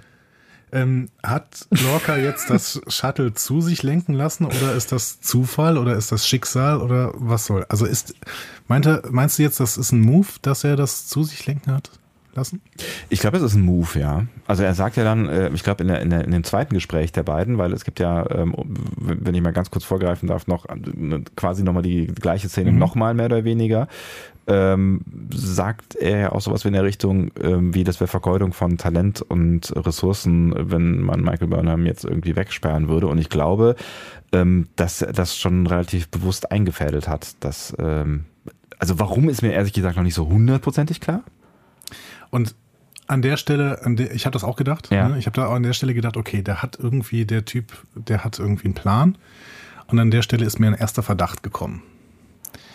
Und ähm, ich glaube, dass wir hier etwas sehen, was im Star Trek-Universum schon relativ häufig thematisiert wurde. Mhm. Und was auch einige Leute gedacht haben, wovon diese Serie handelt. Und ich weiß jetzt nicht, ob man das jetzt droppen soll und ob man das vielleicht als Spoiler empfindet. Ich habe ein bisschen Angst, dass uns jetzt gerade die Hörer verloren gehen, wenn ich das jetzt sage. Willst du mir einen Zettel schreiben? Ich, ich, okay. Ja, also ja. Wir können ja, wir können an dieser Stelle ja mal kurz äh, ein äh, akustisches Signal äh, ähm, setzen. Oh Gott, aua. Entschuldigung. Das tut mir sehr weh in den Ohren. Ähm, und machen jetzt äh, zwei Spoiler-Minuten. Ja, genau. Falls ihr die nicht hören wollt, dann springt einfach zur nächsten Marke. Genau, super. Du setzt die Marken. Ne? Ich setze die Marken. ähm, ja, also ich glaube, wir haben es hier mit Sektion 31 zu tun. Sektion 31. Ja. Erinnerst du dich an Sektion 31? Ich erinnere mich an den Begriff, aber es klickt gerade nicht mehr. Sektion 31 ist eine von Anfang an in der Föderation ähm, festgeschriebene Organisation, die in Kommunikation mit der Föderation steht, aber durchaus in einer einseitigen Kommunikation. In DS9 wurde das relativ ähm, in einer relativ späten Staffel, ich glaube Staffel 6 oder 7, ich glaube es war sogar 7, wurde es thematisiert, das ist eine äh, Organisation innerhalb der Föderation, die sich aber nicht an die ethischen Grundsätze der Föderation hält. Ja.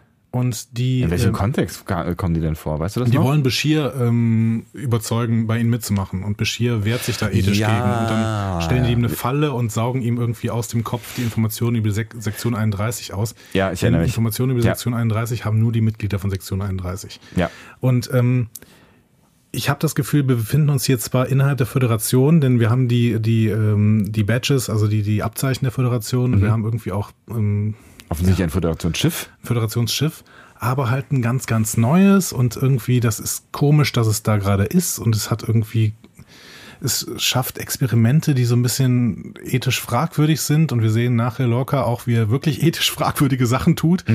Ähm, und er ist verschlagen und es ist irgendwie alles geheim und er hat aber volle Be Bemächtigung, weil er sagt ja auch, okay, ähm, ich möchte jetzt, dass du hier mitarbeitest und sie, Burnham fragt, hä, aber ich bin doch gefangen, ja, aber du, ich mach das jetzt. Ne? So.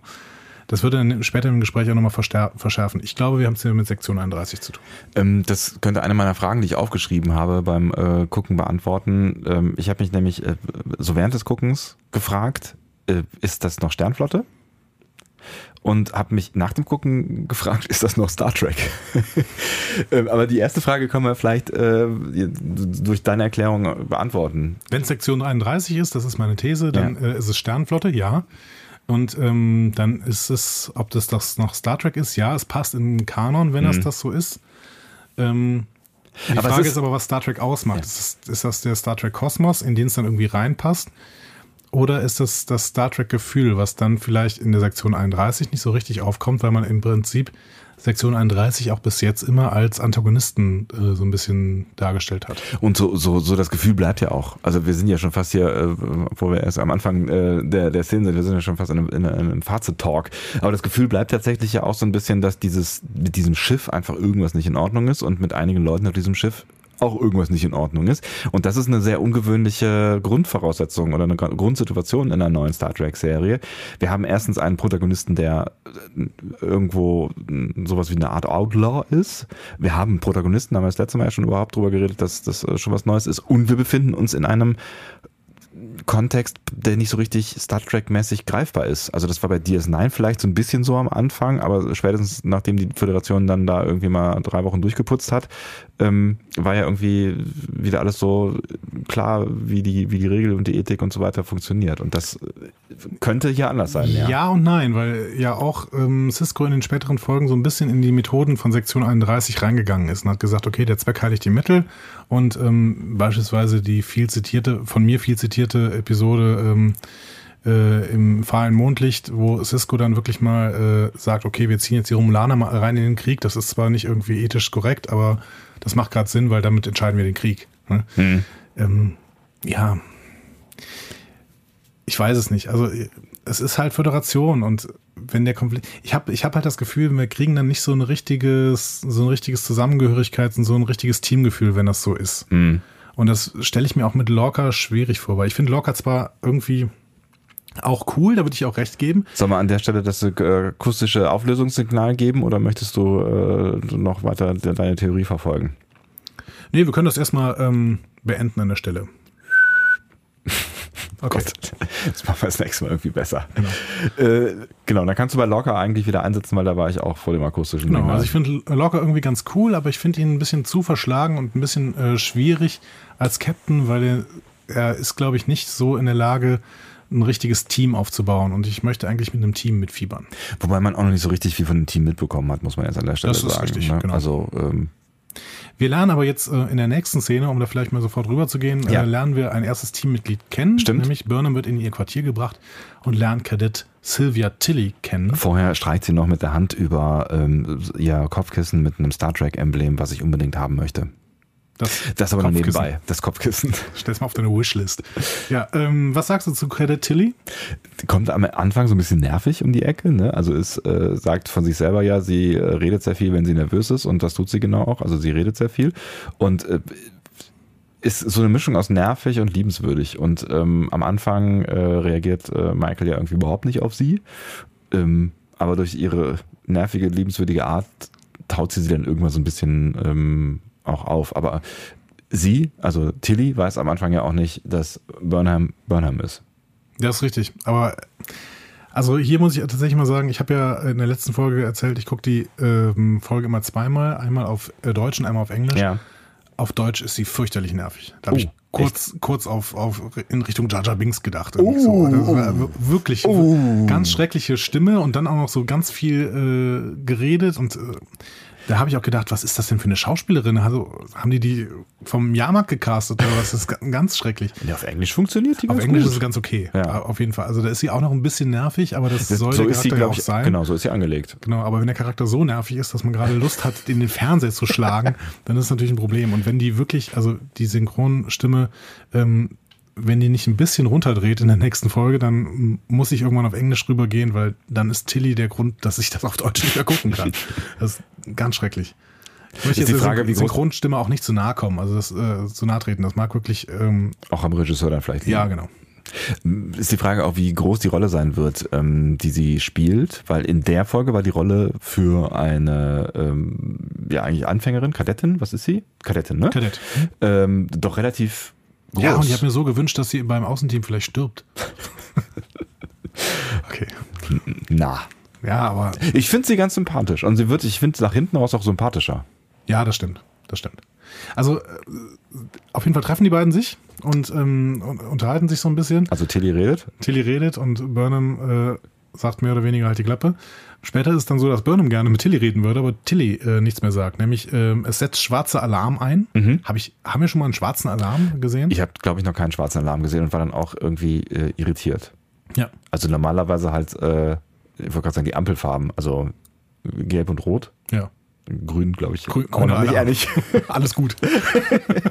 Macht euch keine Sorgen. nee, sch Der schwarze Alarm. Schwarzer Alarm hat äh, Michael Burnham aber, glaube ich, auch noch nicht gesehen. Also zumindest reagiert sie so.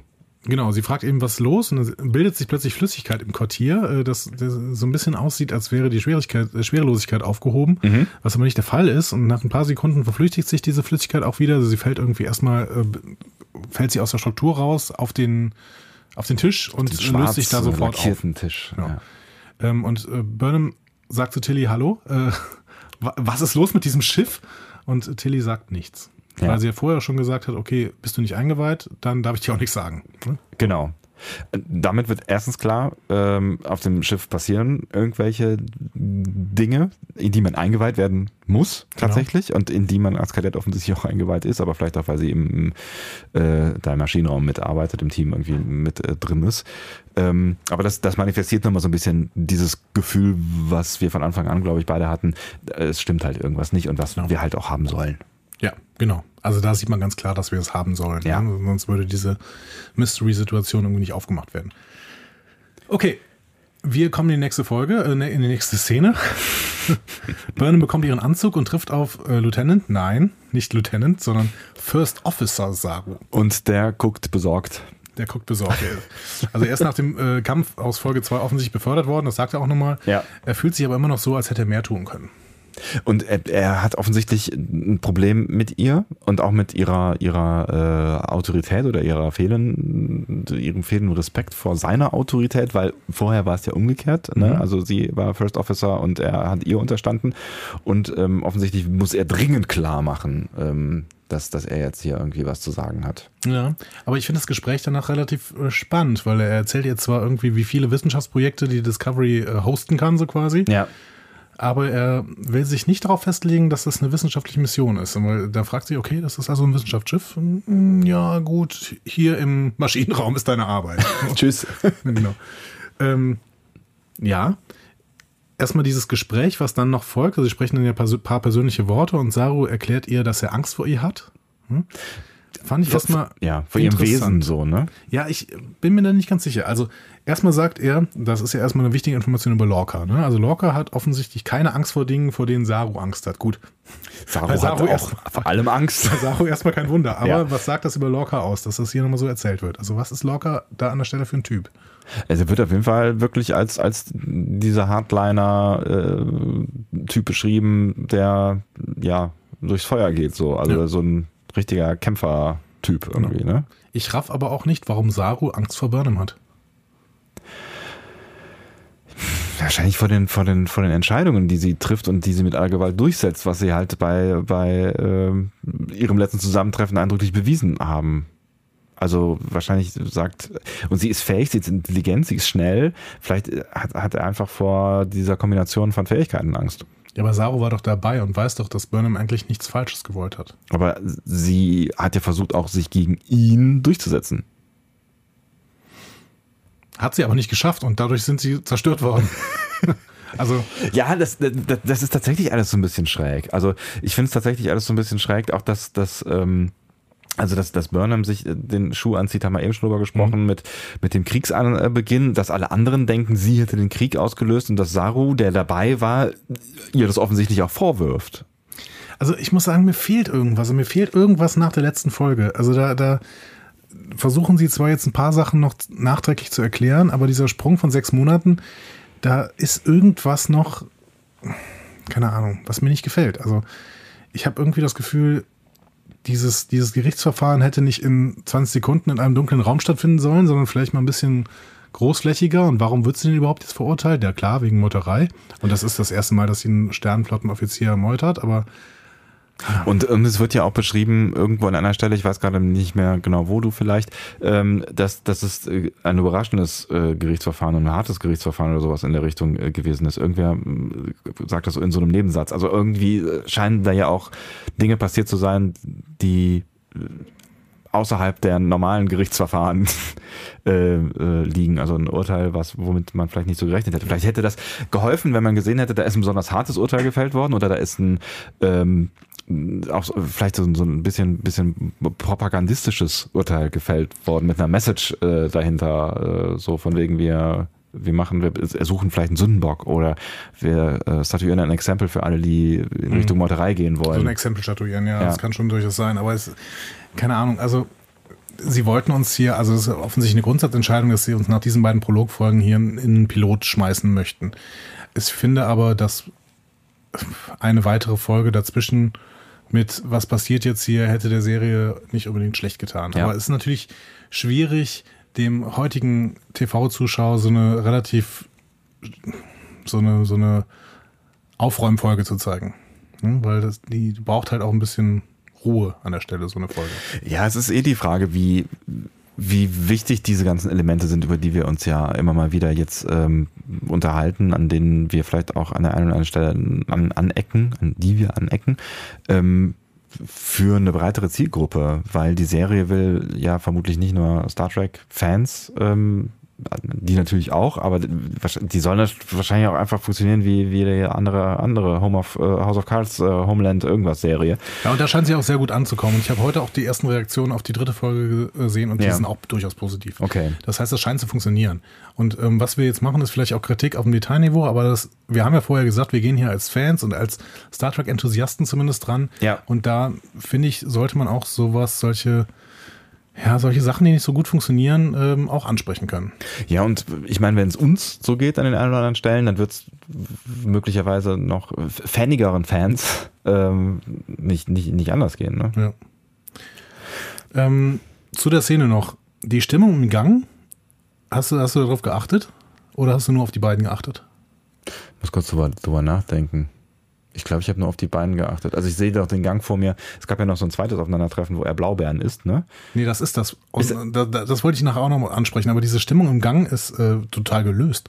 Und das sieht so ein bisschen aus wie an, auf der Uni. Äh, also an der Uni. So, Achso, weil da so viele Leute hin und her laufen. laufen alle auf, äh, und, und, lachen und äh, scherzen miteinander und sowas. Und das habe ich gedacht, okay, dieses Gefühl, was die jetzt gerade vermitteln, habe ich nicht. Das habe ich überhaupt nicht, weil die, äh, für mich ist die Discovery beängstigend mhm. und ähm, mysteriös und ähm, offensichtlich, offensichtlich auch irgendwie unter, unter, äh, unter, leidet unter dieser, diesem Machtgefüge der Geheimhaltung und so, so, also das Gefühl hat man ja irgendwie eher, genau. ne? Auch weil Tilly ja so ein bisschen eingeschüchtert wirkt, zum Beispiel. Und in diesem Zusammenhang waren sicherlich auch die Blaubeeren so, dass dieses Ding, äh, okay, wir versuchen mal ein bisschen Lockerheit in die Szene reinzubringen, hat auch nicht so gut funktioniert, weil also ich, ich ich finde es schön, dass Sao da so sich so ein Glas mitgenommen hat mit Blaubeeren und die ganze Zeit Blaubeeren isst. Aber ähm, erstmal, wie reagiert denn bitte ähm, Burnham da drauf? Als er ihr Blaubeeren anbietet, ist sie total, wow, krass, Blaubeeren. Also Sie war sechs Monate lang in einem Gefängnis der Föderation, die offensichtlich in der Zeit Menschen in Gefangenenlager stecken. Da willst du ja gar nicht wissen, wie dieses Gefängnis ausgesehen ja, hat. Aber sie sagt, da gab es auch Blaubeeren. Die haben nur anders geschmeckt. Das war die Strafe. Da gibt es schlecht schmeckende Blaubeeren. Das ist inhuman. Das ist inhuman. Da muss man was tun. Ach, muss die Breen kommen und das Gefängnis außen. Ja, ich, äh, diesen Blaubeer-Talk fand ich tatsächlich auch sehr seltsam. Aber ich, ich fand es irgendwie schön, weil ich den Saru einfach mag und äh, Berne mag ich auch als Charakter. Äh, da weiß ich auch, dass andere das anders sehen. Aber ähm, ja, ich, ich mag die beiden zusammen. Und ich mag auch, wie, wie Saru halt mal so eine Art, ja, Menschlichkeit kann man ja nicht sagen. So, keine Ahnung, so Charakter auch außerhalb seines Dienstes zeigt. Also war, ansonsten ist er ja sehr dienstbezogen bis jetzt gezeichnet worden. Und man nicht besorgt. Und es war ja auch so das erste, die ersten tatsächlich einigermaßen persönlichen Worte, die sie dann gewechselt haben. Genau. Auch mit dem Versuch einer Entschuldigung. Ja, genau. Die ähm, Saro aber nicht so richtig zulässt, weil er halt sagt, okay, du kannst dich entschuldigen, aber trotzdem, mein Urteil ist erstmal klar, du bist gefährlich. Weil du es wieder tun würdest. Also ja. weil du ähnliche genau. Dinge potenziell auch ähm, tun könntest, ja. Wir gehen in die nächste Szene? Ja, ich glaube schon. Okay. Blaubeeren sind abgeschlossen, ne? Im Maschinenraum lernt Burnham Lieutenant Stamets kennen, allerdings nicht am Anfang. Ähm, der ist der Chef des Maschinenraums. Der ist unfreundlich, gibt ihr ein paar Zeilen Code zum Überprüfen und ähm, sie arbeitet dann fleißig bis in die Nacht, bis nur noch sie und Stamets auf der Station sind. Ähm, dann ähm, in der Nacht telefoniert Stamets mit Strahl, einem anderen Wissenschaftsoffizier auf dieser USS Glenn, die wir nachher auch nochmal sehen werden, der offensichtlich an derselben Sache forscht wie Stamets. Aber der kommt schneller voran oder der will schneller vorankommen. Mir ist nicht ganz klar, ob äh, Stamets wirklich so schnell arbeitet, wie er könnte. Ähm, Burnham stört dann das Gespräch und sie brechen dann auch sofort ab, als äh, Stroll irgendwie durch, den, durch die Kamera sieht, dass Burnham hinter ähm, Stamets steht. Und ähm, Stamets reagiert darauf sehr ungehalten. Also auch wieder so ein Zeichen von ähm, wir, also sie, sie nennen sie auch Lauscher, ähm, so, ne? Also ein Zeichen genau. von wir wollen hier irgendwas geheim halten, wobei ich das Gespräch dann ehrlich gesagt nicht mit einem Maschinenraum führen würde. So, ne? aber gut. Dazu kommen wir später auch nochmal. Aber hier äh, grundsätzlich ja. verschlossene Türen zu wissenschaftlichen Räumen. What? Also was ist das für ein Schiff? Und das denkt sich äh, Burnham offensichtlich gerade auch. Ne? Also ja, also dieses ganze Projekt, äh, wo alle dran arbeiten, ähm, ist offensichtlich halt ja weggesperrt so, ne? Und das, das, äh, ja. Aber das stützt halt diese ganze Atmosphäre, die äh, wir bis hierhin haben, ne? Genau. Und auch Tilly, die ähm, zeigt hier nochmal irgendwas von ihrem Charakter, denn die will offensichtlich schnell nach oben kommen. Die ist äh, Kadett und möchte auf gar keinen Fall in irgendeiner Weise negativ auffallen und dementsprechend lügt sie Burnham an und sagt, wir haben ja alle feste Plätze und das ist nicht deiner. So. Stimmt, das war so eine, so eine, als sie dann in den Raum reinkommt, so eine, so eine ähm, neue in der Klasse-Szene genau. im Prinzip. Ne? Sie eiert da so rum und versucht irgendwen zu finden, der ihr eine Auskunft gibt, aber ähm, ja, wird einfach scheiße behandelt am Anfang so, ne? Inklusive äh, Tilly.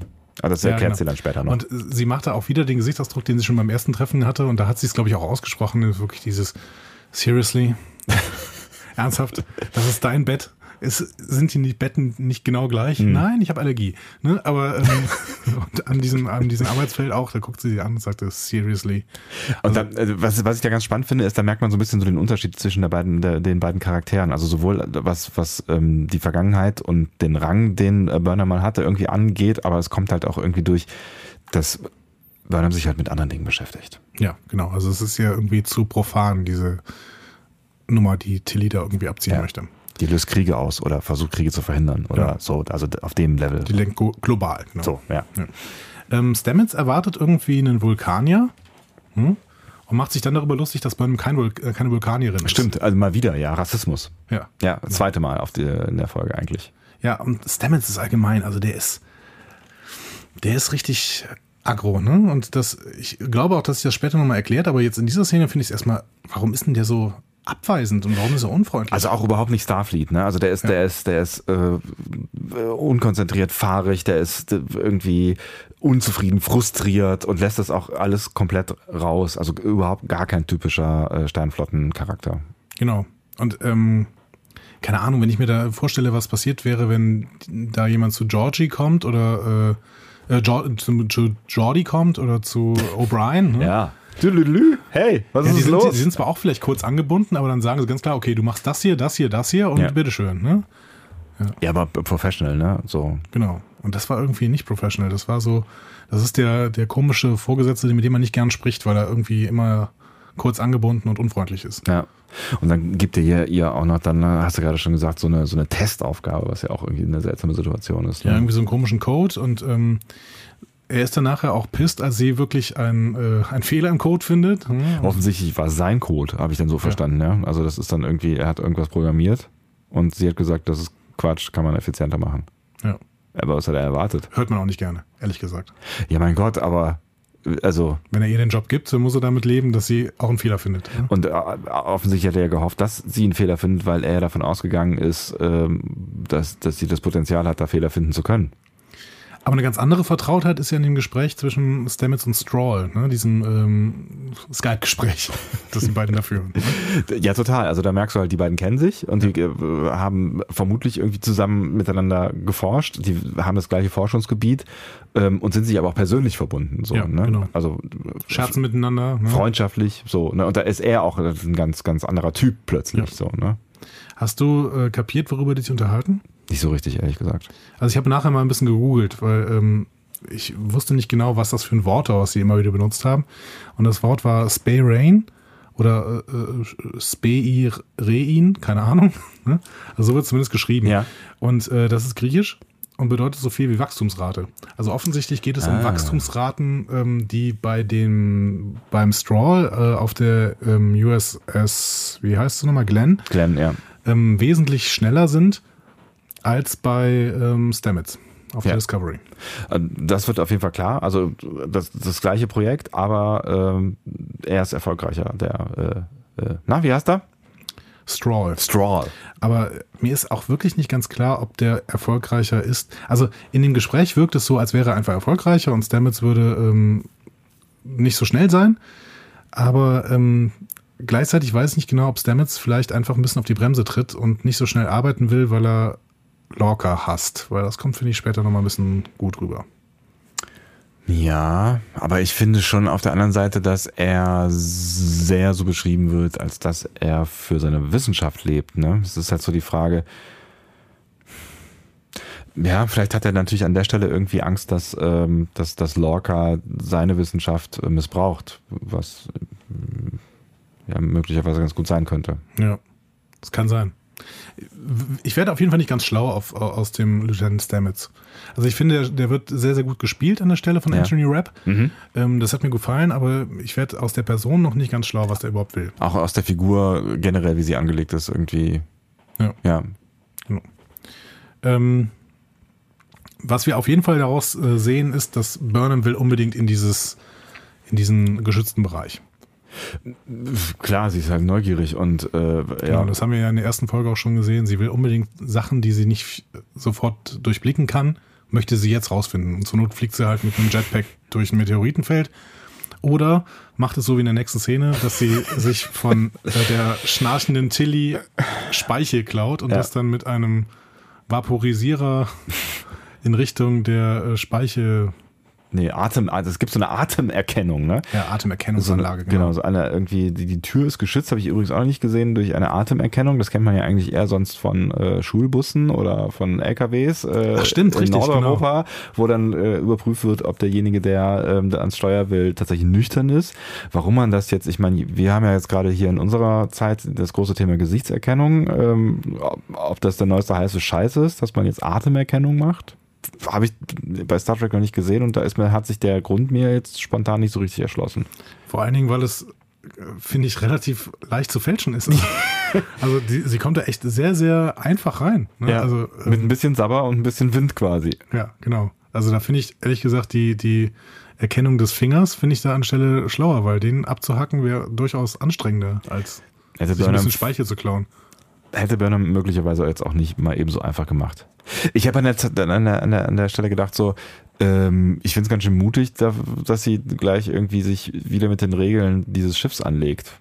Ja, Aber gut.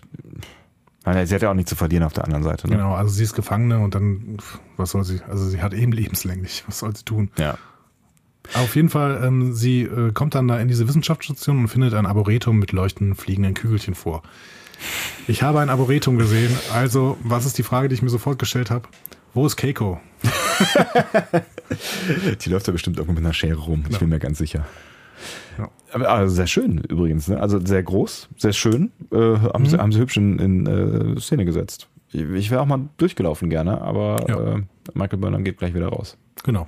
Also offensichtlich wollte sie auch nicht erwischt werden. Also so viel will sie jetzt auch nicht riskieren. Aber Ja. grundsätzlich ähm, schönes Arboretum, genau. Und ähm, Man checkt noch nicht so ganz, warum eigentlich, ne? An der nee, Stelle. aber an der Stelle habe ich, ich habe schon ein bisschen gedacht, okay, ähm, das Gefühl, was Burnham da kriegt, ist mir gut vermittelt worden. Denn das Be Gefühl, das Burnham kriegt, ist, okay, hier wird offensichtlich irgendwie eine Waffe entwickelt. ja, und äh, am Anfang geht's dann halt irgendwie so in Richtung Biokampfstoff oder Genau. sowas. und das, ne? das so Gefühl hatte ich auch gehabt. Ja. Also dann habe ich, okay, das, das muss, weil die erinnert mich auch so ein bisschen an das, an die Dinger, die das Shuttle angegriffen haben. die Dinger, die das Shuttle Am Anfang wird das haben. Shuttle von irgendwie so einer Spezies, ähm, wie, wie die ener genannt? energiesaugende Spezies, genau. DS65 oder sowas äh, Ja. wird die genannt. Ähm, die gibt's auch nicht im Memory Alpha, deswegen weiß ich nicht so viel darüber. Äh, auf jeden Fall wird sie von der angegriffen und die ähm, Viecher im Arboretum sehen so ähnlich aus. Da habe ich irgendwie gedacht, okay, vielleicht ist es einfach so eine Massenenergieentzugswaffe, die dann irgendwie auf Kronos geschickt wird und dann hat Kronos keine Energie mehr und kann nichts mehr machen. Mich hat's ehrlich gesagt an äh, The Expanse erinnert. Okay, Ähm, wie ist es da?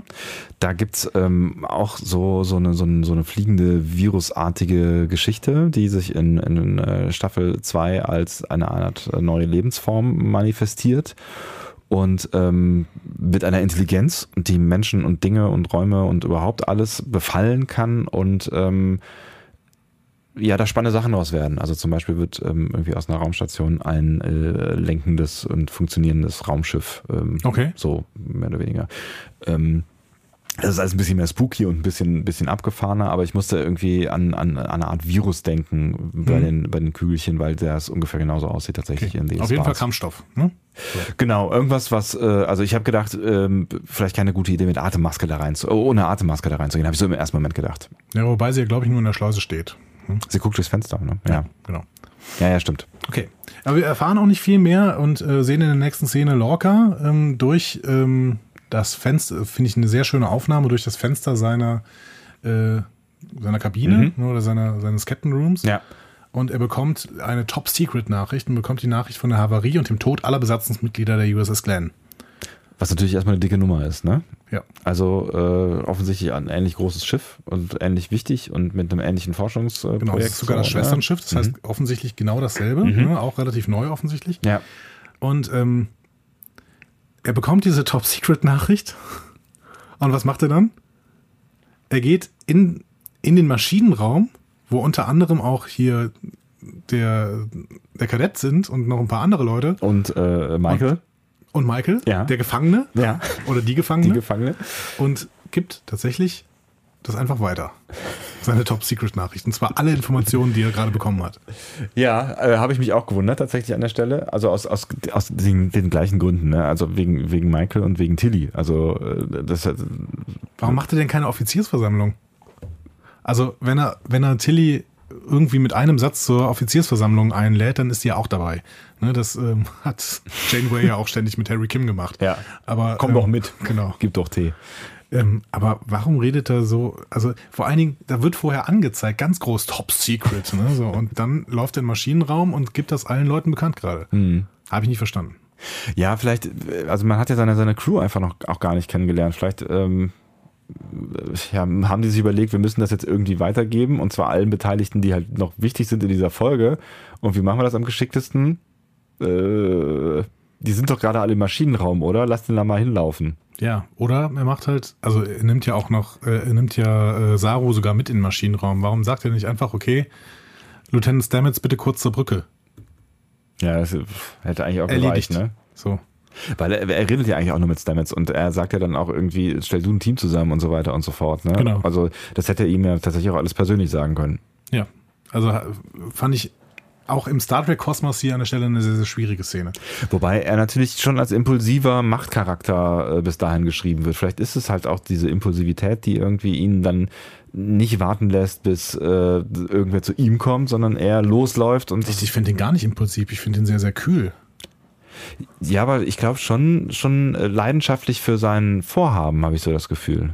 Ja, das schon, aber trotzdem sehr, sehr kühl kalkulierend und ähm, so taktisches Genie mäßig halt irgendwie. Also ich habe nicht das Gefühl, dass er jetzt, also ich habe den überhaupt nicht im Maschinenraum ehrlich gesagt erwartet, sondern ich habe erwartet, okay, wenn irgendwer was äh, Wichtiges zu äh, hören bekommt, dann natürlich bei mir. Denn die Leute kommen zu mir und ich komme nicht zu den Leuten. Ja, du hast schon recht, das passt nicht. Und impulsiv ist auch nicht das richtige Wort. Nee, du hast recht, das passt nicht. Ja, also äh, hatte, ich hatte große Probleme damit, vor allen Dingen so im Stehen kurz die, die eine, Durch den Raum So- schreiend. so eine komische Mission zu äh, erklären. Seltsam. Auf jeden Fall. Ähm, Es macht sich ja auch keiner Gedanken darüber. Also vielleicht passiert das irgendwo zwischendrin, ne? aber es macht sich ja keiner Gedanken darüber, sondern es wird einfach nur gesagt, wir brauchen jetzt einen Shuttle und wir gehen darüber und fertig. So, ja, aber es ne? wird nicht gezeigt und in den äh, vorherigen Star Trek-Serien wurde sowas auch gezeigt Ja. in Besprechungen. Wir, wir überlegen jetzt, was wir machen. Okay, Stamets soll eine Crew zusammenstellen, um diese Überbleibsel der wissenschaftlichen Untersuchungen, ähm, die an Bord der ähm, ach, der USS Glenn genauso Mhm. gelaufen sind wie an der Discovery, soll, ähm, die sollen halt diese Überbleibsel ähm, auf die Discovery geholt werden. Auch aus Angst davor, dass Klingonen die möglicherweise abgreifen könnten. Genau. Und gegen, gegen, gegen den Widerstand von Stamets befiehlt Lorca auch, dass Burnham Teil des Außenteams sein soll. Weiß man auch nicht so genau warum. Vielleicht auch als Test. Also Ja, da hat Lorca, glaube ich, irgendeinen Plan. Also äh, Lorca will irgendwas mit Burnham anstellen. Der will die vielleicht testen, aber vielleicht will er auch einfach, sieht auch einfach jetzt schon, okay, Burnham ist ähm, so viel überlegener als alle anderen, die müssen wir nutzen. ne? Und er, er sagt dann ja auch, Lieutenant Saru, was ist, beziehungsweise äh, First Officer Saru, was ist denn jetzt hier mit äh, Lieutenant Burnham? Und Saru sagt, ja gut, außer der Meuterei ist sie halt, feiner Kerl. genau, perfekte, perfekte Crew-Woman. Ja, die beste, sagt dann irgendwie, ne? Ja. irgendwie die beste Offizierin, die man sich vorstellen kann. Genau, noch ein kurzer Diss von Lorca. Siehst du es damit? Er sagt, es ist die beste. Und er kennt, und Saru kennt auch dich. Ja, Ja. das fand ich auch ganz geil. So. Schön. Zeigt natürlich auch so ein bisschen was über das Verhältnis der beiden, was offensichtlich nicht so ganz glücklich ist. Fetter Beef, ne? Ja, schon. Also zwischen Stamets und Lorca läuft überhaupt nichts gut. Nee, und das auch mal so vom Teil der Crew und so von Captain äh, zu seinem, äh, also einem, einem wirklich wichtigen Menschen auf, auf, an Bord, so fand ich auch. Äh, Ja, es ist so ein bisschen das, was du in der letzten Folge angesprochen hast, dass dieses mit diesem Star Trek-Gefühl definitiv gebrochen wird, dass die Crew sich gut untereinander versteht. Aber äh, Stamets und Lorca verstehen sich mal gar nicht. nee. Also da wird es in die andere Richtung gebrochen. Also ich finde, so krass haben wir das auch noch nicht, nicht in der Star Trek-Serie erlebt, dass sich Menschen nicht riechen können. Also es gab so ein paar Sollbruchstellen mit, weiß ich, mit, mit Quark am Anfang oder äh, Garak vielleicht so. Ja, aber das sind auch keine, das sind auch keine Crewmen gewesen. ja. Ne? ja, ja, genau. Die, haben, die waren einfach da. Ne? Die, Auf der Station. die waren einfach da, du hast recht, ja. Ähm, wir werden aber in der nächsten äh, Folge sofort, ähm, in der nächsten Szene sofort merken, warum das so ist. Mhm. Denn äh, Stamets hält einen Vortrag. Also erstmal befinden wir uns auf dem Shuttle Disco 1 Richtung USS Glenn. Ja. Und ähm, Burnham hinterfragt eigentlich nur ein Wort, was Stamets sagt und Stamets springt total aus der Hose. Also der ist, der ist aber so leicht reizbar, meine Güte. Ja, aber, aber hallo. Und vor allen Dingen fand ich auch geil, dass er dann gleich irgendwie wirklich zu so einem äh, äh Vortrag ansetzt. Also ja. ich meine, das ist Wissen, was wir gebraucht haben, aber günstig, dass er es gleich mal irgendwie so raushaut. Genau. Ne? Also er sagt auf jeden Fall, ja, hier Basidio strukturell und äh, da reagiert ähm, Burnham einfach, indem sie diesen Begriff mal kurz hinterfragt und äh, hinter, hinterfragt, genau. Oh Gott, oh Gott, oh Gott, hinterfragt. Und ähm, Stamets äh, springt aus der Hose und sagt halt, ja, äh, hier Zusammenspiel Biologie und Physik und das ist alles schwachsinnig und äh, Biologie ist Physik oder Biologie als Physik und ähm, immer so weiter. Ne? Und, ja. ähm, Geht auf ja, irgendwie eine, eine andere Ebene und äh, genau, er zeigt dabei aber auf jeden Fall, dass er mit Lorca tierisch im Streit liegt und ähm, dass er so aggressiv auf Burnham reagiert, weil er durch diesen Ausbruch des Kriegs dazu gezwungen ist, seine Forschung in den Dienst des Militärs zu stellen mhm. und äh, sich dementsprechend auch eben von seinem besten Freund Stroll zu trennen. Und der ist ja eben gerade verstorben. Ja, auch das macht ihn vermutlich nicht so ganz glücklich äh, in der Szene. Ne? Ja. Also ich hoffe auf jeden Fall, dass der in den nächsten Folgen mal ein bisschen entspannter wird. Also ja, aber ich glaube, das, das, ist schwierig. Also ich meine, das ist ja jetzt erstmal so ein, so ein Tiefpunkt. Erstens ist er nicht glücklich über die Grundsituation. Ja. Äh, und, und, zweitens ist jetzt Lorca ja auch noch ein Stück weit mitschuld, dass einer seiner, seiner guten Buddies äh, hops gegangen ist. So. Und ich glaube, das ist erstmal was, was du nicht so schnell kitten kannst. Also ich glaube nicht, dass der, dass, dass die bald irgendwie ein Rotweinchen zusammen trinken. Ja. Dementsprechend weiß ich auch nicht, ob das eine Kritik jetzt irgendwie ist. Es ist es ist halt nicht Star Trek an der Stelle irgendwie. Nee. Aber es ist ähm, kohärente Zeichnung dieses Charakters, weil in Star Trek waren die Charaktere oft auch zu schnell wieder happy irgendwie. Auch wenn was irgendwas passiert war oder so. Genau. Eigentlich war es ja meistens so Brian, der sich über irgendwas aufgeregt hat bei DS9. Ja, aber irgendein Schwachsinn, aber das war jetzt auch keine großartigen ähm, Wutausbrüche und Stamets ist richtig sauer und er hasst Locker. Das zeigt er in, mit jeder Faser seines Körpers. O'Brien hat da mal Streit mit Keiko. Ist er nicht sogar mal ausgezogen? Der, zu Bashir oder was? Ja, ich glaube zu Bashir. Für, für, für zwei Wochen. ja, gut. Aber, diese, aber, ja. aber, das ist ein guter Ansatzpunkt, um jetzt mal wirklich da äh, ernsthaft drüber zu reden. Wir diesen Soap-Aspekt, ne, den, mhm. den DS9 natürlich am meisten hatte, aber den auch die anderen Serien hatten mit Pokerspielen, mit allen Leuten und äh, dabei äh, witzige Gespräche führen und alle Leute hin und her. Äh, und auch Voyager hatte den ständig, der, den es hier nicht. Und ich weiß auch nicht, ob es den geben kann in dieser Crew. Also zumindest auch noch nicht, weil wir kennen ja auch noch gar keine Crew. Also wir kennen ja wirklich keinen Arsch auf diesem Schiff. Wir kennen, wir kennen Tilly, wir kennen Saru, wir kennen den Captain. Wir kennen Stamets. Wir kennen Stamets und Michael. So. Also das, und Landry. Ja gut, ich meine, aber, aber das ist schon fast die ganze Crew. Ja, wenn, wenn, wenn, es, wenn, wenn du das jetzt so aufzählst, Sebastian, dann, ähm, dann sind er redet gerade mit sich selbst. Dann sind es schon noch ein paar Leute, du hast schon recht, ja. Aber irgendwie kommt kein Crew-Gefühl auf. Aber vielleicht ist genau auch das der Knackpunkt, den du gerade beschreiben wolltest. Also ich glaube, das Einzige, was wir noch nicht kennen, ist der Doktor. Hm. Der ja äh, immer das Potenzial für einen spannenden Charakter hatte, in den letzten Star Trek-Serien zumindest. Ja, und wenn man die ersten Bilder sieht, ist es auf jeden Fall auch schon mal mh, hm, interessant zumindest. Ich habe eine Fliege in meinem Glas, aber ignoriert mich einfach. Okay. Ich hatte gerade Angst, dass das Notband angeht, weil keiner von uns mehr was sagt. okay. Ähm, ich werde das Problem. Hast du noch was zu der Szene auf dem ähm, auf Disco an 1? Nee, ich fand sie tatsächlich ähm, ganz, ganz sinnvoll, weil man so ein bisschen erklärt bekommen hat, worum es, äh, also so, das ist das erste Mal, dass man so ein bisschen erklärt bekommen hat, worum es möglicherweise gehen könnte bei dieser ganzen Forschungshause. Ne? Ja. Allerdings äh, war ich danach dann irritiert, als wir uns in der nächsten Szene befanden, wo ähm, äh, das mit der Forschung, also ich weiß ja nicht so ganz genau. Also ich habe mich da tatsächlich gefragt, wo diese Serie jetzt mit mir hin will. Ja, ganz plötzlich haben wir nämlich einen, einen eine Horror-Splatter-Szene vom Feinsten. Ja. Also man muss allerdings auch dazu sagen, es gibt ja durchaus auch Horror-Episoden bei DS9 und bei Voyager. Ne? Auch bei, bei uh, Next Generation. Bei, da auch schon, ja? ja da gibt's, also, Horror, also eine Grusel-Episode gibt es zum Beispiel mit äh, Picard, wo er auf irgendeinem Planeten strandet und äh, naja, ist auch egal. Ne? Aber in der Intensität gab es das natürlich äh, äußerst selten. Also wenn überhaupt mal irgendwann. Also wir kommen auf jeden Fall auf die USS Glenn ähm, können da schon noch hinten rein fliegen. Danke für dieses Bild jetzt, lieber Sebastian, was ich jetzt immer haben werde. Was ich übrigens seltsam fand, äh, ähm, fand ist, glaube ich, kein keine, Egal. keine Verbform. Seltsam fand, ähm, die sind da hinten reingeflogen und sind nicht durch, eine, äh, durch, durch ein Kraftfeld geflogen, meiner Ja, Meinung nach. aber die Szene wird nicht gezeigt. Also die direkte, das direkte Reinfliegen wird nicht gezeigt. Meinst du, das ist es? Ja. Ich habe mich auf jeden Fall gewundert, dass sie sie da fliegen einfach nachher auf jeden Fall wieder aus dem Kraftfeld raus. Ja, ja, ich weiß. Die fliegen aus dem Kraftfeld raus und ich dachte, sie hätten am Anfang vergessen, äh, äh, hier das Kra- Kraftfeld co- copy zu Nee, ich meine, es wird nur die, die direkte Landung gezeigt, wenn ich mich ich, ich war auf jeden Fall irritiert, ähm, bevor ich auch gesehen habe, dass die durch den Kraftfeld hinterher wieder rausfliegen, dass die keine Raumanzüge anziehen, sondern Genau. einfach da so reinspazieren. Aber gut, tun sie halt. Alle Technik an Bord ist auf jeden Fall ausgefallen, Ja. außer offensichtlich dieses Kraftfeld. Ne? Und man hat auch noch ähm, Gravitation. Das Außenteam, Und flackernde Lampen, das ist ja auch immer wichtig. nee, gibt's aber nicht. War das nur Geflacker von den, von den, von den Taschenlampen. Taschenlampen? Echt? Ja. Ich hatte das Gefühl, das flackert irgendwo noch. Nee, die haben wirklich nur Taschenlampen. Ab und zu, äh, nee, ein einziges Mal kommt irgendwie so ein Funken, kommt so ein Funkenstoß. Aber stimmt, an dem Aufzug. Ja. Das Außenteam findet irgendwie spiralförmig verdrehte Leichen, Leichenteile und ein Butlet. Und das ist auch schon ziemlich Splatter für Star Trek, ne? Also Ja, aber die, hallo. Die, die zeigen da schon auch äh, gruselige, fiese Sachen. Ich weiß nicht, ob das über CBS überhaupt schon funktioniert hätte und ob das nicht schon ein reines CBS All Access Ding ist. Also ich kann mir nicht vorstellen, dass das im normalen TV läuft. Nee, Diese verdrehten Leichen. aber nee. Also zumindest, äh, nee. Man sieht ja nachher auch dann äh, seinen, seinen äh, Wirbelsäule. Wirbelsäule, seinen Freund, äh, der da auch verdreht liegt, wo irgendwie Rippen rechts rauskommen und Ja. so. Das äh, funktioniert frühestens um 23 Uhr im Fernsehen, würde ich jetzt Ja. mal sagen. Also ich weiß nicht, ob es in den USA irgendwie anders ist, aber in Deutschland sicherlich.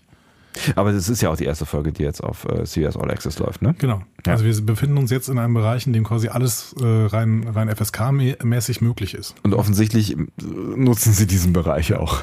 Sie finden später auch tote Klingonen, die sind nur teilweise zerrissen, aber die sind nicht verdreht. Macht jetzt auch nicht hundertprozentig viel besser, was. äh, Also offensichtlich haben wir hier einen Unfall erlebt und ähm, es gibt aber noch ein anderes Problem offensichtlich an Bord. Also es gibt nicht nur diesen Unfall, der offensichtlich die Leute verdreht hat, sondern es gibt noch ein anderes Problem. Und ähm, dann kommt auch plötzlich ein lebender Klingone in einen Gang gesprungen. Nachdem man so, so, so wirklich so ein paar so ganz klassische Horror-Szenen gesehen hat, ne? Ja, so Jumpscares, ne? ne genau. Ne? Also irgendwer dreht sich um und irgendwas läuft. Und so, ne? Das ist Klassiker, so richtig, ja, ne? Genau. Und dieser Klingone verhält sich komisch, weil er zeigt ihnen nur an, psst, leise. Und sie so alle irritiert. Hä? Hat er gerade gesagt, wir sollen leise, hat er pst gemacht? So, Genau. Ja. Also sehr, sehr normal, wie die reagieren darauf. Und denkst so, hä? Ja. Verstehe ich nicht. Gut. ist also halt auch eine absurde äh, Szene. Genau, Ja. und dann wird er von einer Art, ich habe das mal genannt, Monsterbär-Scharbe, wird er zerrissen. Also Ja. es ist irgendwie ein schabenartiges, bärartiges Ding, was ihn angreift und äh, äh, ihn zerreißt. Und äh, dann natürlich das Außenteam angreift und das Außenteam schlägt sich durch den Maschinenraum Richtung Hangardeck durch.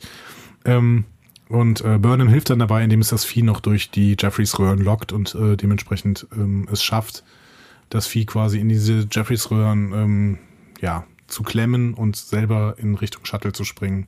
Mit in dem coolen Moment, Move, ja. In dem Moment, wo das Shuttle gerade unter dieser Jeffreys-Röhre ist. Das hat sie allerdings vorher durchgegeben. genau. Und ähm, was, was mir dabei noch aufgefallen ist, Burnham zitiert unablässig dabei Alice im Wunderland. ja. Fand ich ganz sympathisch. Ja, ich weiß nur nicht warum. Äh, Später wird ja erklärt, warum, aber in dem Moment habe ich gedacht, hä, warum? Ja, ich habe auch gedacht, irgendwie, das ist vielleicht irgendwie so eine Kindheitsnummer, wobei, wenn ihre Eltern früh gestorben sind, ne, dann, ähm, also, Was sagst du zu, der, ähm, zu dem Teil, zu diesem Abschnitt, zu diesem Horror-Splatter-Abschnitt? ich war ehrlich gesagt irritiert. Also ich fand es echt irgendwie, ich fand es seltsam. Also es wird ja natürlich auch nicht erklärt und offensichtlich hat dieses Wesen möglicherweise noch eine irgendeine Funktion oder vielleicht erklärt man auch noch, wo es, wo es herkommt, ähm, weil es taucht ja dann später nochmal auf. Ähm, aber so im Moment isoliert, wie mir das da präsentiert wird, ähm, ja, ist, fand ich das sehr unstar Trekig. Es ist vor allen Dingen irgendwie so ein Bruch mit der Folge. Also es war nur so eine kleine Episode, die dann dich völlig plötzlich mitten in so eine Splatter-Welt reinzieht. Und das fand ich an der Stelle vom Gefühl her nicht mehr so ganz stimmig. Aber das fand ich vielleicht, muss ich hier schon sagen, in der ganzen Folge, dass sie vom Gefühl her nicht so ganz stimmig war. Ja, du weißt halt auch nicht, wo es herkommt. Also so, we- weißt du, wenn du jetzt ein Bedrohungsszenario aufgebaut hast und wir wissen, wie bei Aliens gibt's Aliens, so, ja, und dann geht man da auf dieses Schiff und dann hast du dieses Bedrohungsszenario und dann kann es ja gerne auch mal spannend werden, aber für mich hätte man erklären, mir erklären müssen, vielleicht tut man das halt noch später, aber jetzt eigentlich auch schon in dem Moment, dass dann Zusammenhang mit dem Unfall besteht. Oder mhm. auch nicht. Also mir kommt das halt so, also dieses, dieses Schabenbär-Monster für mich wie Kai aus der Kiste, ist dann halt irgendwie da und verschwindet wieder. Mhm. So, und das lässt mich ein bisschen ratlos zurück, weil ich dachte, wir haben es hier mit einem Unfall zu tun. Ja, und woher einem, kommt das Vieh? Ne? Ja. Also, ja. Okay, also ich finde es auch ein bisschen seltsam. Ähm, gut. In der Gut. So, so, so, ja, was soll sagen? Sollen wir ja, weitergehen? Ja, lass verstehen. Komm, ja, komm. Wir lassen es mal stehen. Ähm, Burnham wird in der nächsten Szene dann von Saro gelobt und von Lorca in dem Raum rekrutiert. Genau, also wir sind wieder zurück ähm, auf der Discovery. Ja, genau. Und dann gibt es ein zweites Gespräch, das habe ich eben schon mal äh, so ein bisschen angedeutet, ähm, ähnlich wie eigentlich das erste Gespräch zwischen äh, Lorca und Burnham. Und ähm, Lorca macht eigentlich relativ schnell klar, dass er Burnham in seinem Team haben will. Er möchte, dass ähm, sie für ihn arbeitet. Burnham mhm. ziert sich so ein bisschen und sagt, ich bin hier äh, Gefangener und bin äh, lebenslang verurteilt. Gefangene. Und, äh, Gefangene. Und ähm, will diese Strafe halt auch ähm, verbüßen. Also das steht mir zu. Das ist von einem Sternenflottengericht so verhängt worden und deswegen muss ich diese Strafe ähm, auch verbüßen. Da sind wir halt wieder irgendwie ähm, bei, bei, bei Burnham, das sagt sie dann halt auch danach nochmal, äh, sie ist ein Charakter, der schon diese Sternenflottenregeln ganz, ganz, ganz, ganz, ganz weit oben sieht. So, ja, aber ne? das ist nicht das Einzige. Ne? Also sie sagt einerseits, es ist seltsam, dass mir jetzt meine Haftstrafe aufgehoben werden würde, aber damit würde sie vielleicht noch klarkommen. Was sie, sie will aber eben nicht von Lorca auch äh, rekrutiert werden, weil sie das Gefühl hat, und das sagt sie ihm dann auch auf den Kopf zu, du entwickelst biologische Waffen, mhm. die sind nach den Genfer Konventionen von 1928, und dann gibt es noch ein zweites Datum, ich glaube 2155 oder sowas, ja. ähm, sind die verboten. So, und dementsprechend darfst du das nicht machen. So. Und, ähm, da erklärt es dann halt auch nochmal, wie wichtig dann für sie die Regeln genau. quasi. Ne? Also ja. nicht, nicht nur, dass die Regeln eben äh, bezüglich ihr ähm, beachtet werden sollen, sondern eben auch bezüglich dieser biologischen Waffen. Und Lorca überzeugt sie dann durch so eine praktische Demonstration im Labor davon, also da beamen sie dann kurz hin, dass diese Sporenexperimente nur zum Entwurf eines biologischen Antriebssystems dienen sollen. Mhm. Glaubst du ihm? Nee. Also irgendwie nicht so richtig. Also irgendwie ist mir da zu viel, viel äh, Spooky-Kerei aufgebaut worden. Also da, da ist halt zu viel, zu, zu, zu viele Zweifel sind da bis zu dahin gesät worden. Also das komische Wesen, äh, die zerstörte USS Glenn, ähm, der, äh, das Setting stimmt einfach irgendwie nicht. Ich glaube schon, dass es sowas geben kann. Ich glaube tatsächlich, Burn, äh, dass Lorca an der Stelle auch nicht lügt. Ich glaube, er lügt an anderen Stellen, aber an der Stelle glaube ich nicht, dass er lügt. Aber da gibt es halt einen Nebeneffekt. Es gibt irgendeinen, ja. irgendeinen, irgendeinen Zeiteffekt offensichtlich, der nicht kalkulierbar ist. Genau, das auf jeden Fall. Und die sind ja noch in der Untersuchung. Aber Stamets spricht auch am Anfang irgendwie bei diesem ähm, Telefonat mit äh, seinem ehemaligen Kompagnon, spricht er irgendwann von, ja, aber das Problem mit der Translokation. Und das Wort Translokation haben wir auch gehört, als wir über das Antriebssystem der Borg bei Voyager gesprochen haben. Da geht es auch immer um Tran Translokation und irgendwelche ähm, Stränge durch den Weltall. Und ich habe das Gefühl, wir die forschen gerade in eine Richtung, in der die Borg auch geforscht haben. Mhm. In Richtung irgendwelche, irgendwelchen Bahnen. Transwarp. Genau. Mhm. Irgendwie Transwarp-Bahnen, mit denen man eben schnell durch den Raum kommt. Ne? Und dementsprechend fand ich das schon relativ plausibel. Die Frage ist nur, ob die Föderation dann irgendwann diese Forschung einfach eingestellt hat oder ob die Discovery einfach so geheim ist, dass diese Forschungen niemals an die richtige Föderation gekommen sind. Was, was ja wieder ein bisschen die Theorie, die ich eben mal kurz in dem Spoiler-Teil äh, aufgemacht habe, äh, unterstützen würde. Das ist schwierig hier an der Stelle, ne? Genau. Aber ähm, ja, ich, ich glaube ihm da. Punkt. Ja, aber irgendwas stimmt nicht. Aber ich glaube, da sind wir uns auch einig. Irgendwas genau. stimmt halt am Ende nicht. Genau. So. Irgendwas stimmt am Ende nicht. Das werden wir in der letzten Szene nochmal sehen. Kurz noch zu dem Satz, ähm, die, wo er dann den Titel der Episode droppt. Also Lakaien befolgen Gesetze, Könige sehen Zusammenhänge. Mhm. Kontext ist for Kings. Da sagt er schon, okay, ähm, ich also im Prinzip heißt er in dem Moment auch gut, dass Burnham sich aufgelehnt hat und dass Burnham hier ähm, quasi gemeutert hat, weil er sagt, okay, ähm, Regeln sind gut. Gesetze, ja. Gesetze befolgen kann jeder. Ja. Ne? Aber du bist jemand, der sieht halt die groß, großen Zusammenhänge und muss sagen, okay, ab und zu darf man mal die Regeln umgehen. Und das das stinkt Burnham, glaube ich, ne? Weil sie dann sagt, okay, das ist aber nicht das, was ich zeigen wollte. Die Gesetze sind grundsätzlich gut, das ist richtig. Und in dem Moment wollte ich die Gesetze umgehen und er hat sie dann aber. Ne? Er hat sie mit dieser Logik, weil im Prinzip hat Burnham genau das in den ersten beiden Folgen gemacht. Ne? Sie ist diese Gesetze umgangen, weil sie Zusammenhänge gesehen haben, die in den Gesetzen sich nicht widerspiegeln. Aber glaubst du, sie vertraut ihm dann oder sie, sie ist an dem Punkt tatsächlich da, wo sie sagt, sie lässt sich auf, auf ihn und sein, sein komisches Projekt ein? Ich glaube, sie ist einfach neugierig genug, um sich da jetzt drauf reinzulassen, aber ich glaube nicht, dass sie ihm vertraut. Nein, auf gar keinen Fall. Er ist nicht vertrauenswürdig, aber sie hat ihn im Prinzip mit dieser Logik. Hm. Und das könnte eben die Logik sein, nach der dieses ganze Discovery funktioniert. Wer weiß. Ne? Was hast du von dieser Szene gehalten, ähm, wo sie da in diesem, also in die, diese Demo-Szene quasi, wo sie in diesem äh, Raum steht ähm, und dann auf andere. Habe ich nicht ganz verstanden, muss mir nochmal neu erklärt werden. Ja. Punkt. Fand ich nämlich auch sehr spacig. Irgendwie, das war so ganz schön irgendwie. Habe ich auch nicht verstanden, was es sollte. Vor allen Dingen, weil er die ganze Zeit aus dem Off noch auf sie einreden kann. Das, äh, wenn sie da wirklich wäre, wo sie sein sollte, dann, äh, keine Ahnung, habe ich nicht verstanden. Aber ähm, ist mir an der, ich glaube, also vielleicht können sie in diesem frühen Stadium nur bestimmte Sporen hin und her transwarp schicken und das, das Ziel ist, irgendwann das ganze Schiff transwarp zu schicken. Und die Sporen, die äh, da hin und her geschickt werden, haben jetzt irgendwie nee, Burnham das gezeigt, wo sie sind. Das ist irgendwie komisch. Also, das muss mir noch ein bisschen näher erklären werden. Wie fandest du denn das Beamen? Weil das ist ja das neue Beamen jetzt. Stimmt, aber das fand ich okay. Fand ich auch okay. Ja, also es ist, ist kein, sind keine blauen Kreisel. nee, kein Bling Bling äh, äh, J.J. Abrams Beam. Mhm. Ja, da war ich auch ganz, ganz äh, zufrieden. Aber ne, immer nett und blau und unauffällig. Ja, genau. Wir müssen, glaube ich, ein bisschen auf die Tube drücken. Ist das richtig? Äh, ja, mein Gott. Ähm, ich gucke mal gerade, wie, wie, wie weit wir äh, mittlerweile sind. Ja, wir sind auf jeden Fall äh, über anderthalb Stunden hinaus. Ja. Gut. Ähm, nächste Szene vielleicht ganz kurz abhandeln. Saru sieht das Shuttle wegfliegen und seine Gefahrfühler fahren aus. Ja, er ist besorgt. Saru ist besorgt. Aber weiß, ich weiß auch nicht genau, warum in diesem Moment. Also diese Gefahrfühler haben wir ja in der ersten Episode, glaube ich, auch schon gesehen. Ich, mein, ich meinte nämlich, beim allerersten Gucken meinte ich, die gesehen zu haben. Dann habe ich es beim zweiten Gucken vergessen, dann nochmal drauf zu achten.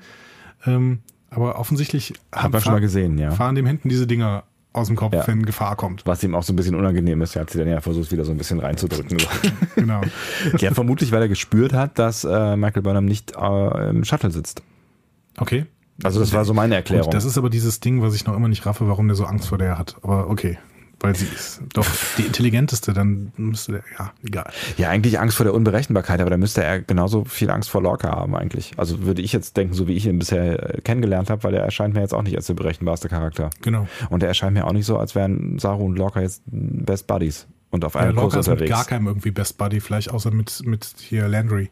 Lustigerweise habe ich ja gedacht, nach der Einführung von Lorca, ähm, dass der, dass der Titel Kontext ist for Kings ähm, sich auf ihn ähm, bezieht, weil er, finde ich, schon irgendwie was Royales hat. Der hat schon so, so eine gewisse königliche Figur. So eine, so eine Das mag ein bisschen Herrscherfigur. an diesem britischen Akzent auch liegen, aber Ja, vielleicht. Ich bin leicht ich zufrieden mit britischem Akzent. total, ich finde den total kühl und ich, Ja, aber Könige, die sind doch auch kühl. ja, die sind doch eher so, So ein Herrschertyp. nee, ich finde, er ist irgendwie mehr so ein General. Ja, Also, der ist, da ist, ich finde, da ist mehr. Da ist sowas, da ist so ein Charisma noch irgendwie. das müssen wir auf jeden Fall in den nächsten Folgen nochmal ein bisschen überprüfen, was da wirklich ist, weil so richtig ähm, stimme ich dir da nicht zu. Also ich Mhm. finde, er ist, das hast du aber eben auch schon gesagt, also so leidenschaftlich, ähm, Da, da ist, ich finde, da ist mehr, da ist mehr Tiefe. Der ist nicht nur General, der ist nicht nur kalt, der ist nicht nur ähm, analytisch. Ich finde, da ist, da kommt, ich kann es ich kann's auch leider nicht so richtig irgendwie festmachen an irgendwas, aber ich habe Nee. irgendwie das ich habe jetzt gerade ein klassisches Bösewicht gefühlt tatsächlich bei Lorca. Nee, ich nicht. Ja, da werden wir noch sehen. Also ich äh, bin, bin da sehr skeptisch, was seine, was seine Ambitionen auch angeht. Gut, bist du wahrscheinlich auch, Ja, aber ja, auch was sein, was sein Verhalten grundsätzlich angeht. Also ich, ich traue dem nicht über den Weg. Und in keiner, in keinster Weise. Also ich fände es schön, ähm, wenn er weiter so gezeichnet werden würde, wie ich, wie das gerade im Moment so bei mir so tendenziell ankommt. Also wenn er so ein bisschen. Es wäre ein bisschen, ein bisschen graustufiger auf jeden Genau, Fall. ja, ja. Mhm. Aber gut, das werden wir dann sehen. Ja. Äh, wir waren, genau, wir waren bei der Saru, der besorgt ist. Genau, Ähm, aber da ist letztlich nicht viel drüber sagen, weil Ja. ähm, wir sehen in der nächsten Szene nur, dass Burnham eben nicht auf diesem ähm, Schiff war, sondern in, in ihrer Kabine ist. ja. Und äh, Tilly erzählt Burnham dann, dass sie Captain werden will. Oder werden wird sogar. Genau, werden wird. Da ist sie sich relativ sicher. Genau. Ich bin mir nicht so ganz sicher, ob Burnham da so sicher ist. Ich war mir nicht so ganz sicher, aber wer weiß. Genau. Soll sie, soll sie mal machen. Soll sie mal machen.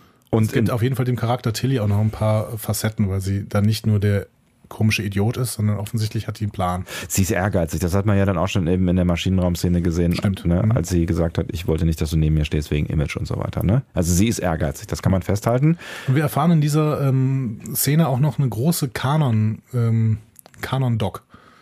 Ein Undock. Ein Undock in- an den Kanon, genau. Weil Burnham äh, ihr dann erzählt, dass, ähm, also beziehungsweise ihr zeigt äh, dieses Buch, ne, Alice im Wunderland, und erstmal ist Tilly so, Ein wow, ein Buch, wow. krass. Ah, Ne? Wahnsinn. Genau. Ja. Ähm, genau, und äh, sie sagt dann, ihre Ziehmutter Amanda hat sie immer vorgelesen, zusammen mit ihrem Bruder. ah ja, stimmt. Genau. Und Das das, ist natürlich, ist natürlich ein ganz heftiger äh, Dockpunkt für den gesamten Kanon, weil Amanda wird uns schon öfter gezeigt äh, in Star Trek, sowohl Mhm. in den äh, Reboot-Filmen als auch in ähm, TOS. Mhm. Und es ist nämlich die Mutter von Spock. Und zwar eine menschliche Mutter.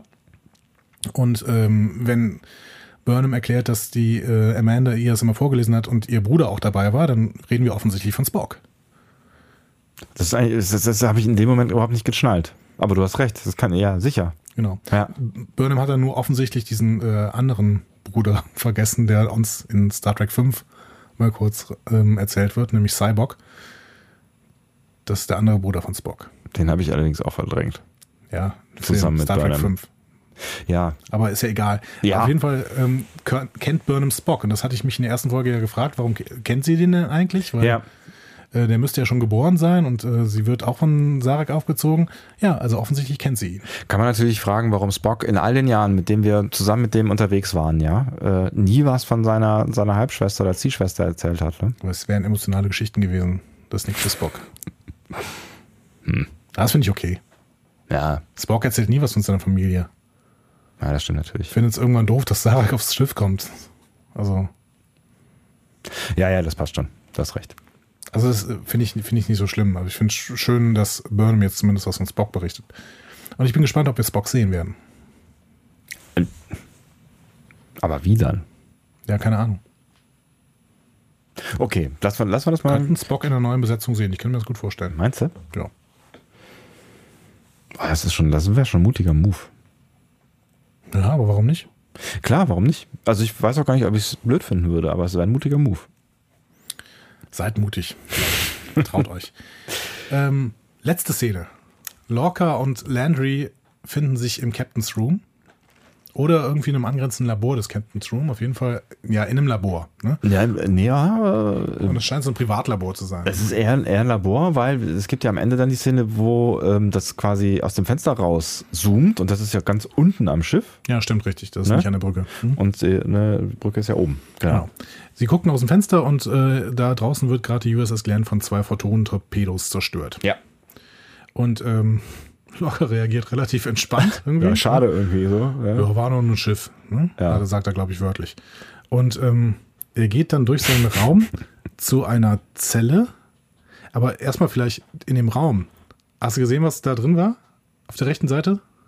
Ich kann mich gerade nicht mehr genau erinnern. Das war ein Skelett, äh, Skelett von einem äh, auf zwei Beinen stehenden, artigen, äh, echsenartigen Wesen. Und ähm, ich habe doch die dumpfe Vermutung, dass es ein Gorn ist. Ein Gorn? Hilf mir nochmal gerade. Gorn, dieses äh, echsenartige Ding, mit dem Kirk sich äh, eine Folge lang auf einem Planeten geprügelt hat. Hat sich Kirk nicht immer in jeder Folge la- stundenlang mit irgendwelchen Wesen? Nee, der hat sich wirklich eine Folge lang ist er nicht, hat er nichts anderes gemacht, als ähm, äh, sich mit diesem Gorn geprügelt. also ich bin ja tatsächlich sehr schlecht, was TOS angeht. Ne? Also ähm, Und der Gorn kam tatsächlich auch nochmal in Enterprise vor. Ähm, da ist der Gorn nämlich auf der USS Defiant, die ich eben schon mal angesprochen habe, und ähm, wird da unfassbar schlecht computeranimiert gezeigt als echsenartiges Wesen. okay. Ich glaube, das ist ein Gorn-Skelett, was wir da haben. Sagt dir das dann irgendwas? Also ich meine, bringt dich das irgendwie weiter mit irgendeiner deiner, deiner, Ich weiß, ich weiß noch nicht mal, ob das kanonisch wäre, aber es ist zumindest äh, ein schöner, schöner, Nice to have. Kleines, genau, nice to have, genau wie, genau wie der Tribble. Das ist irgendwie ganz nett. Ja, mit dem Tribble, da habe ich das, also da, da würde ich mir ja fast wünschen, dass er noch irgendwie eine tiefere Bedeutung bekommt. Ja, aber er ist erstmal auf dem Schreibtisch und das, dann kann er immer seine Geräusche machen. Dann hat er immer wieder, ah, ein Tribble, schön. Auf jeden Fall geht Lorca dann zu einer Zelle und in der befindet sich das Wesen von der Glenn, das offensichtlich von Landry da reingebeamt wurde. Genau, er bedankt sich noch nett, dass er die, äh, dass Landry es reingebeamt hat. Und dass er mit dem Wesen seinen Abend verbringen kann. Ja, jeder hat halt so seine Vorstellung von einem guten Abend, ne? Ähm, Finde ich auch seltsam, aber das hat mir zumindest so ein bisschen Hoffnung gegeben, dass uns vielleicht noch erklärt wird, was es mit diesem Wesen auf sich hat, weil ich ja eben schon gesagt habe, dass ich das so ein bisschen blöde fand, die Szene, äh, weil die so aus, aus, aus der Kalten kam irgendwie. Ja, weil man nicht weiß, wo das Wesen herkommt. Aber ja. ich finde, es zeigt auch nochmal, Lorca ist böse. Weil er sich mit bösen Wesen beschäftigt? Nee, weil er das Wesen, also meine Interpretation war sofort, okay, der möchte das als Waffe. Das ist für ihn jetzt eine neue Waffe und wenn er dieses Viech auf die auf das nächste Klingonenschiff beamt, dann ist das Klingonenschiff kaputt. Nein, er ist auch Wissenschaftler. Ich meine, er will, will vielleicht auch einfach herausfinden, was ist das für ein, für ein Wesen und wenn er ähm, dann würde er es aber vielleicht mit seiner Crew besprechen und sagen, okay, Leute, lass uns doch mal dieses Wesen auf diese Station. Meinst du wegen der, wegen der Geheimhaltungsnummer jetzt, oder ja, was? Ja, genau. Hm. Ich glaube, der sieht das als Massenvernichtungswaffe. Ich hatte es jetzt so verstanden, dass er mal gucken will, ähm, ob da irgendein Zusammenhang oder wie der Zusammenhang zu dem, zu dem fehlgeschlagenen Experiment ist. Du siehst ja immer noch sehr, sehr positiv den Lorca, ne? Ja, positiv ist das falsche Wort, aber ich sehe einen grauer, glaube ich. Ja. Es, auch hier wieder, ich würde es mir wünschen. da sind wir schon wieder wie am Ende der letzten Folge, dass eine deiner Thesen schon ein Wunsch für mir wäre, aber ich sehe es nicht. Ich, vielleicht liegt es auch so ein bisschen daran, dass ich einfach nicht daran gewöhnt bin, dass Captains, äh, Captain, Captain in Star Trek ähm, wirklich böse sind. Also das passiert einfach relativ selten. So ja. und ähm, weil ich dadurch vielleicht auch nicht so ganz genau weiß, äh, wo die Serie da mit mir, mit mir hin will. Mhm. Also ich will ja noch keinen Point of No Return einschlagen irgendwie. Ja. Womit wir Richtung Fazit gehen. Also, was bei der letzten Folge habe ich angefangen. Jetzt bist du mal wieder dran. Mhm. Was sagst du denn zu dieser Folge jetzt hier, die uns hier präsentiert wird? Ich habe lange drüber nachgedacht, was ich zu dieser Folge sage und ähm, habe auch an vielen Stellen versucht, einfach irgendwas gut zu finden. Und wenn ich was gut finden möchte, dann, ähm, dass sie wieder gut aussieht, dass die Settings sehr, sehr stimmig sind, dass wir nette, spannende Personen, Charaktere kennenlernen, ähm, aber unterm Strich äh, ist die Dramaturgie dieser ganzen Folge eigentlich für den Arsch. Also das ist die, die, die komplette Storyline ist eigentlich für den Arsch. Also es ist natürlich eine, es ist ja das passiert, was du angedeutet hast. Es ist eine Pilotfolge. Das heißt, mhm. wir haben es viel, viel mit, mit Einführung zu tun. Wir haben es viel mit Einführung von Charakteren zu tun. Ein paar Charaktere müssen irgendwie noch ein paar alte Rechnungen auf, also klären, ne? also Saru und, und Michael und so weiter. Also es wird aufgeräumt und es wird erklärt. Und es wird ähm, auch erklärt, was auf diesem Schiff passiert. Es wird in dieses Setting eingeführt. Das funktioniert ja auch alles halbwegs äh, äh, stimmig Weg, aber diese, diese Grundstory, die da, also eigentlich hat diese Folge keine Story. Ja. Und das, das ist schon ganz schön schwach. So, also deswegen finde ich, ich fand Wobei eigentlich doch eine, eine Story hat sie ja. Irgendwas ist auf der USS Glenn passiert. Sie schicken ein Außenteam. Das Außenteam sieht, was passiert ist. Und Aber das dauert flüchtet. wie lange? Wie lange dauert das? Zehn Minuten. Also dieser Part ja. dauert zehn Minuten. Ja. Aber dann kannst du nicht sagen, dass es keine Story hat. Aber keine Story, die die Folge getragen hat. Also ja, es, pass es, passiert nicht so richtig. Die, die Story bei einzelnen ähm, TNG-Folgen war jetzt nicht größer. Ja, mit dem Argument kann man dann immer kommen. ja, wir sind in unserem Star Trek-Kosmos. Aber wir haben uns ja auch weiterentwickelt seit TNG. Und ich, ich, ich habe so das Gefühl, dass man hier irgendwie auch eine größere Geschichte erzählen möchte. Und ähm, ja klar, wenn man eine größere Geschichte erzählen möchte, von der wir jetzt noch nicht genau wissen, wo sie hingeht, dann muss man halt auch mal ein Stück Geschichte erzählen. Das hat die Folge geleistet. Sie hat ein Stück Geschichte erzählt. Sie hat eingeführt in, in viele Dinge. Aber so von der Dramaturgie her war halt für mich in dieser Folge kein wirklicher roter Faden. Es war eine, eine Aneinanderreihung von nötiger, sinnvoller Szenen vielleicht im Gesamtkontext so ein Stück weit. Aber es war, es war kein roter Faden zu erkennen. Also ich meine, wir, wir haben eine Reise gemacht aus, aus einem Shuttle, was gekidnappt wurde, von dem wir nicht mehr genau wissen, warum da es gekidnappt wurde, über eine Außenmission bis hin zur Rekrutierung von Michael Burnham. Das ist also, das ist schon ganz schön ein Ritt durch, ja. durch, durch verschiedenste Szenarien. Absolut. Und ich finde es auch teilweise sehr, sehr abgehackt, was hier irgendwie präsentiert wird. Hm.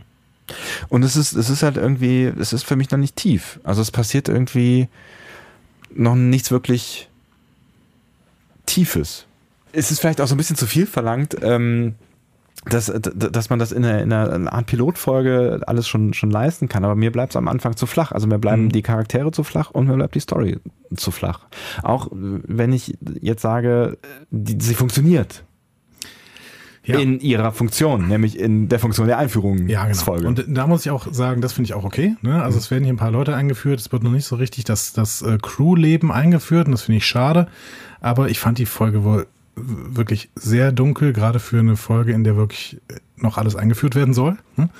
Ich fand sie zeitweise abgehakt, überhaupt nicht generisch aufeinander folgend, die einzelnen Szenen, sondern irgendwie, ja, jetzt sind wir mal hier, jetzt sind wir mal hier, jetzt sind wir mal hier und ähm, irgendwie, was ist der Zusammenhang? Der rote Faden, den du ansprichst, der hat mir irgendwie auch gefehlt.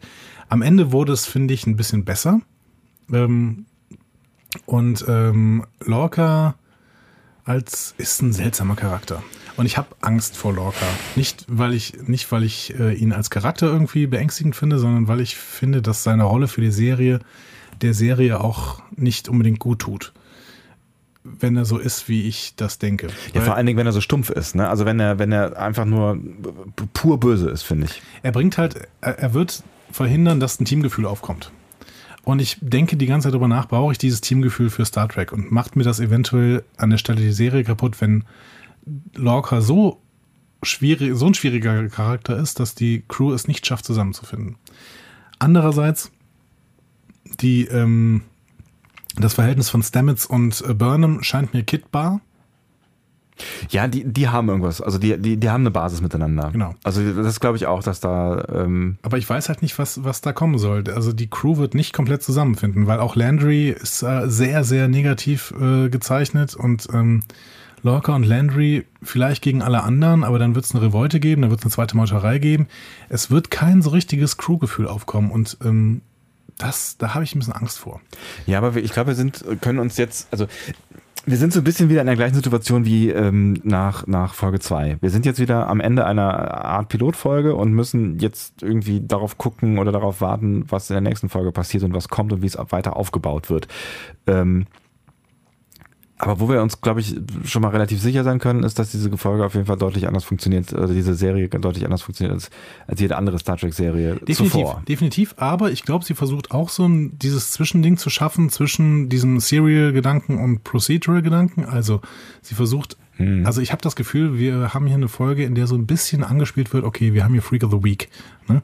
Also dieses, dieses Vieh, was der, die USS Glenn äh, offensichtlich ähm, befallen hat, ist das Freak of, Freak of the Week, mit dem wir hier gerade ein bisschen leben müssen und die, äh, das uns eine Kampfszene bietet. Aber der größere Kontext läuft halt trotzdem weiter. Ne? Hm. Und ähm, das haben wir in DS9 ja auch immer gehabt. Hm. Ich frage mich nur, ob das hier von, von dem Verhältnis her so gut funktioniert, weil ich fand dieses Vieh halt, das war zu kurz dabei. Und ja. die Bedrohung war nicht greifbar, sondern das war halt ein kurzer Splatter-Moment irgendwie mit drei, vier Jumpscares und fertig. Und der, der aufgrund dieser Kürze auch für mich nicht funktioniert hat halt. Ne? Genau, genau. Das, das hat auch für mich so. super schlecht funktioniert ja. und ähm, für mich haben ein paar Szenen nicht funktioniert und deswegen äh, frage ich dich mal, was wär, bei welcher Bewertung wärst du denn hier? Ich glaube, das wird. Also wenn ich wenn ich es jetzt als, als Pilotfolge bewerten möchte, dann würde ich vielleicht sogar irgendwie so, in, weiß ich nicht, in sowas wie in Richtung 7 gehen, weil sie schon vieles einführt.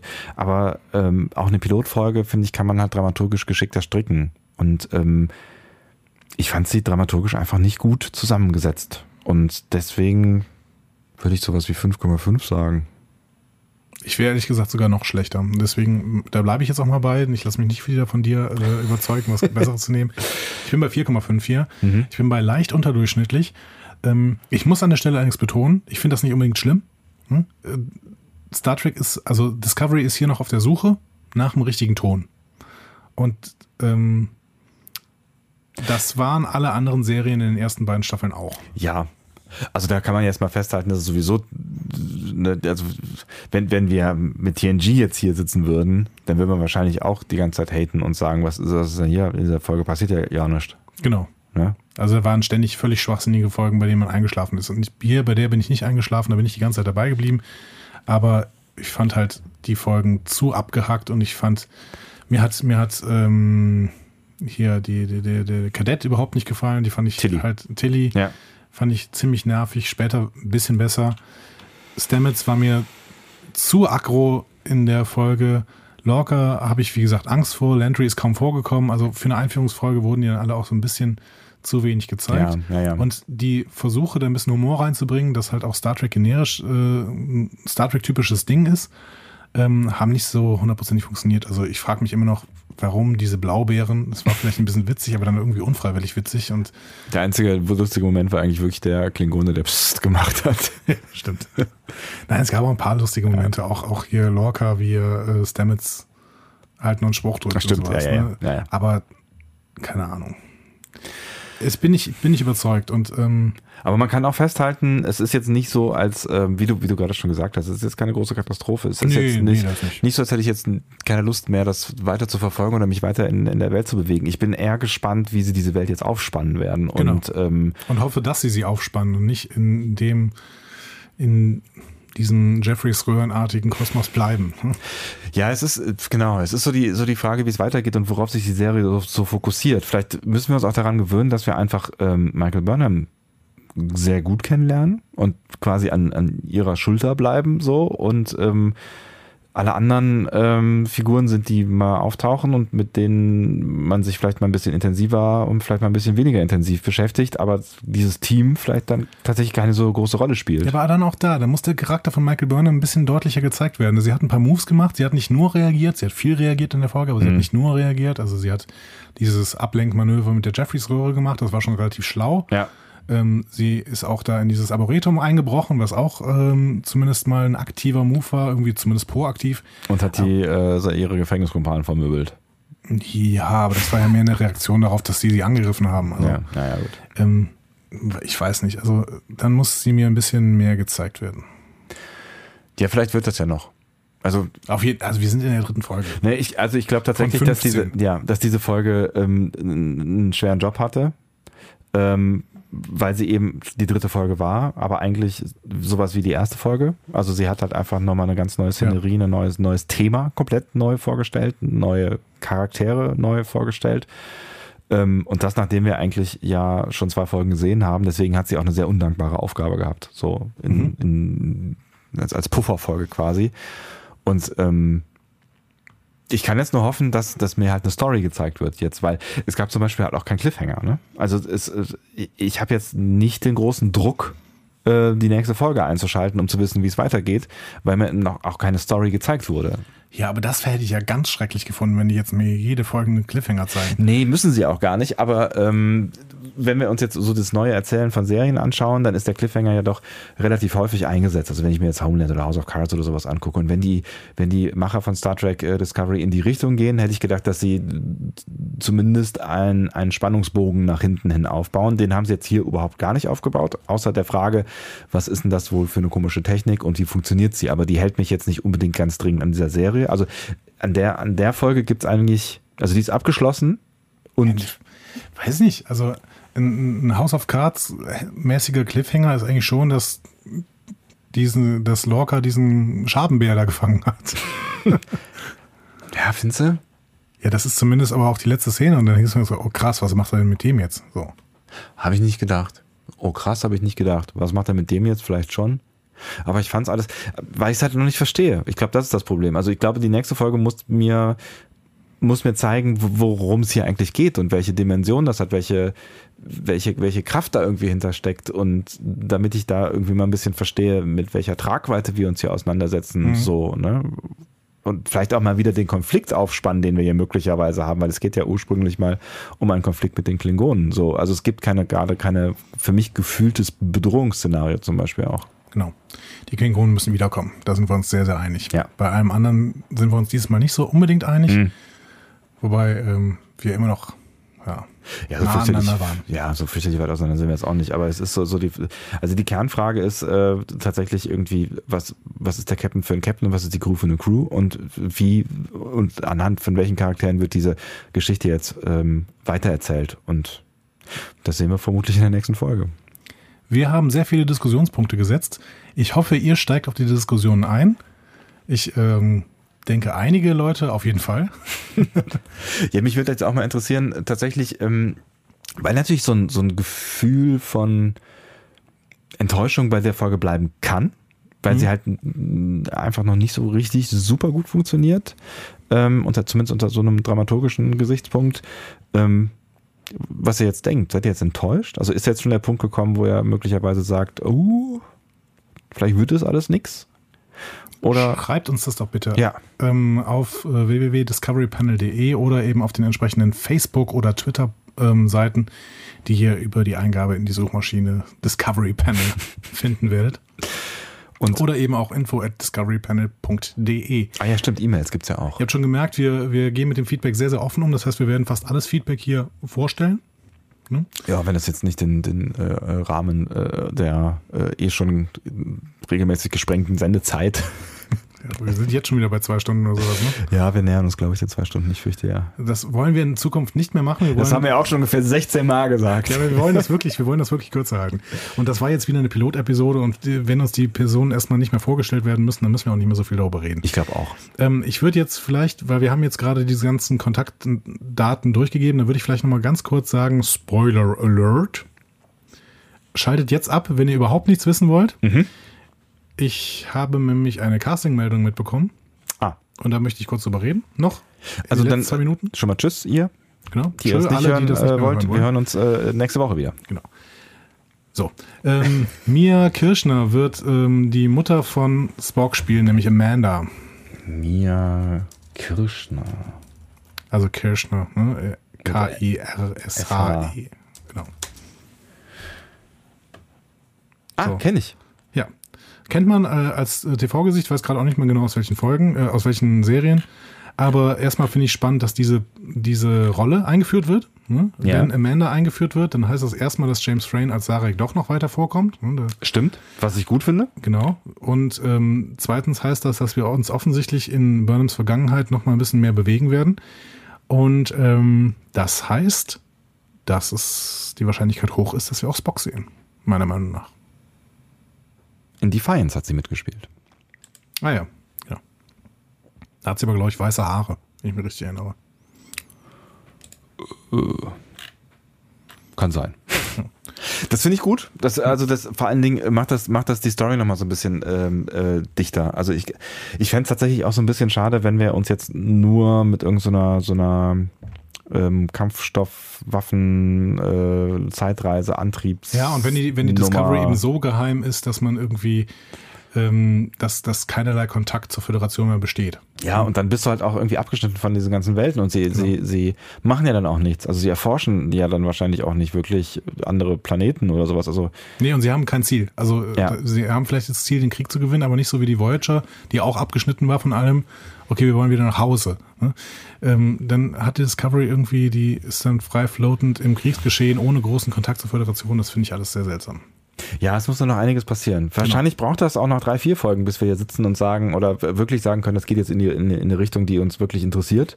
Oder das, das äh, könnte auch baden gehen. Genau. Also ich glaube, dass tatsächlich ist es wieder mal zu früh und wir sind wieder mal am Ende einer Pilotepisode und müssen wieder mal darauf warten, was in der nächsten Folge oder vielleicht sogar in den nächsten ten Folgen passiert. Ihr könnt uns auf, äh, könnt auf jeden Fall euch auf uns verlassen, denn wir werden äh, die erste Halbstaffel zumindest auf jeden Fall durchziehen. Ne? Also meinst du, wenn, wenn bis dahin uns die Serie nicht, äh, nicht taugt, wie der, wie der Bayer sagt? Ja, dann wird, wird sich auf jeden Fall der äh, Cast verändern. Dann werden wir hier mal einen Comedy-Cast draus machen, um die ganze Zeit darüber lustig zu machen. ja. Lorca hat einen Bären gefangen. Wobei wir ja jetzt auch schon, wir haben schon ganz schön viel kritisiert jetzt in, der, in dieser, dieser ähm, Ausgabe, ne? Ja. ja aber müssen, ich sitze ja. trotzdem nächste Woche Montag äh, wieder gespannt vor meinem Fernseher und freue mich auf die nächste Folge, die da heißt. Ich weiß es tatsächlich gar ja, nicht. Bist du wieder gut vorbereitet, ne? Ich, ich habe es äh, gelesen irgendwo, aber ich habe es wieder vergessen. Das ist, glaube ich, ein Sprichwort für die nächste Achso, ich habe es auf, ich auf Netflix gelesen. Na, klar. Ähm, ähm, okay, wer es schneller findet, ja. Ich könnte einfach in mein, mein Handgerät gucken hier. Dein Handgerät? Das, Telefon. Ähm, The Butcher's Knife. Hm. Aha. Ähm, nein, das, das, das, war nicht der ganze Titel. Ach so. Ich muss gerade nochmal gucken. Ähm, the Butcher's Knight cares not for the lamb's cry. Also das äh, Messer des äh, Metzgers kümmert sich nicht um das Schreien äh, des Schafes oder des Lammes. Genau. Kann auch ein Bibelzitat sein, ich bin mir nicht gerade sicher. Du bist der Theologe von uns beiden, so viel steht Ich fest. finde bis nächste Woche raus, ob das ein Bibelzitat ist. Dann haben wir doch alle was zu tun, das ist doch schön. Hervorragend. Wir hören uns nächste Woche wieder. Vielen Dank äh, fürs Einschalten und äh, kommt gut durch diese Star Trek Woche und schreibt uns gerne mal, ähm, was ihr denn von diesem ganzen Quark haltet. Wie? Ja. Das haben wir euch schon gesagt. Und in diesem Sinne, tschüss. Tschüss.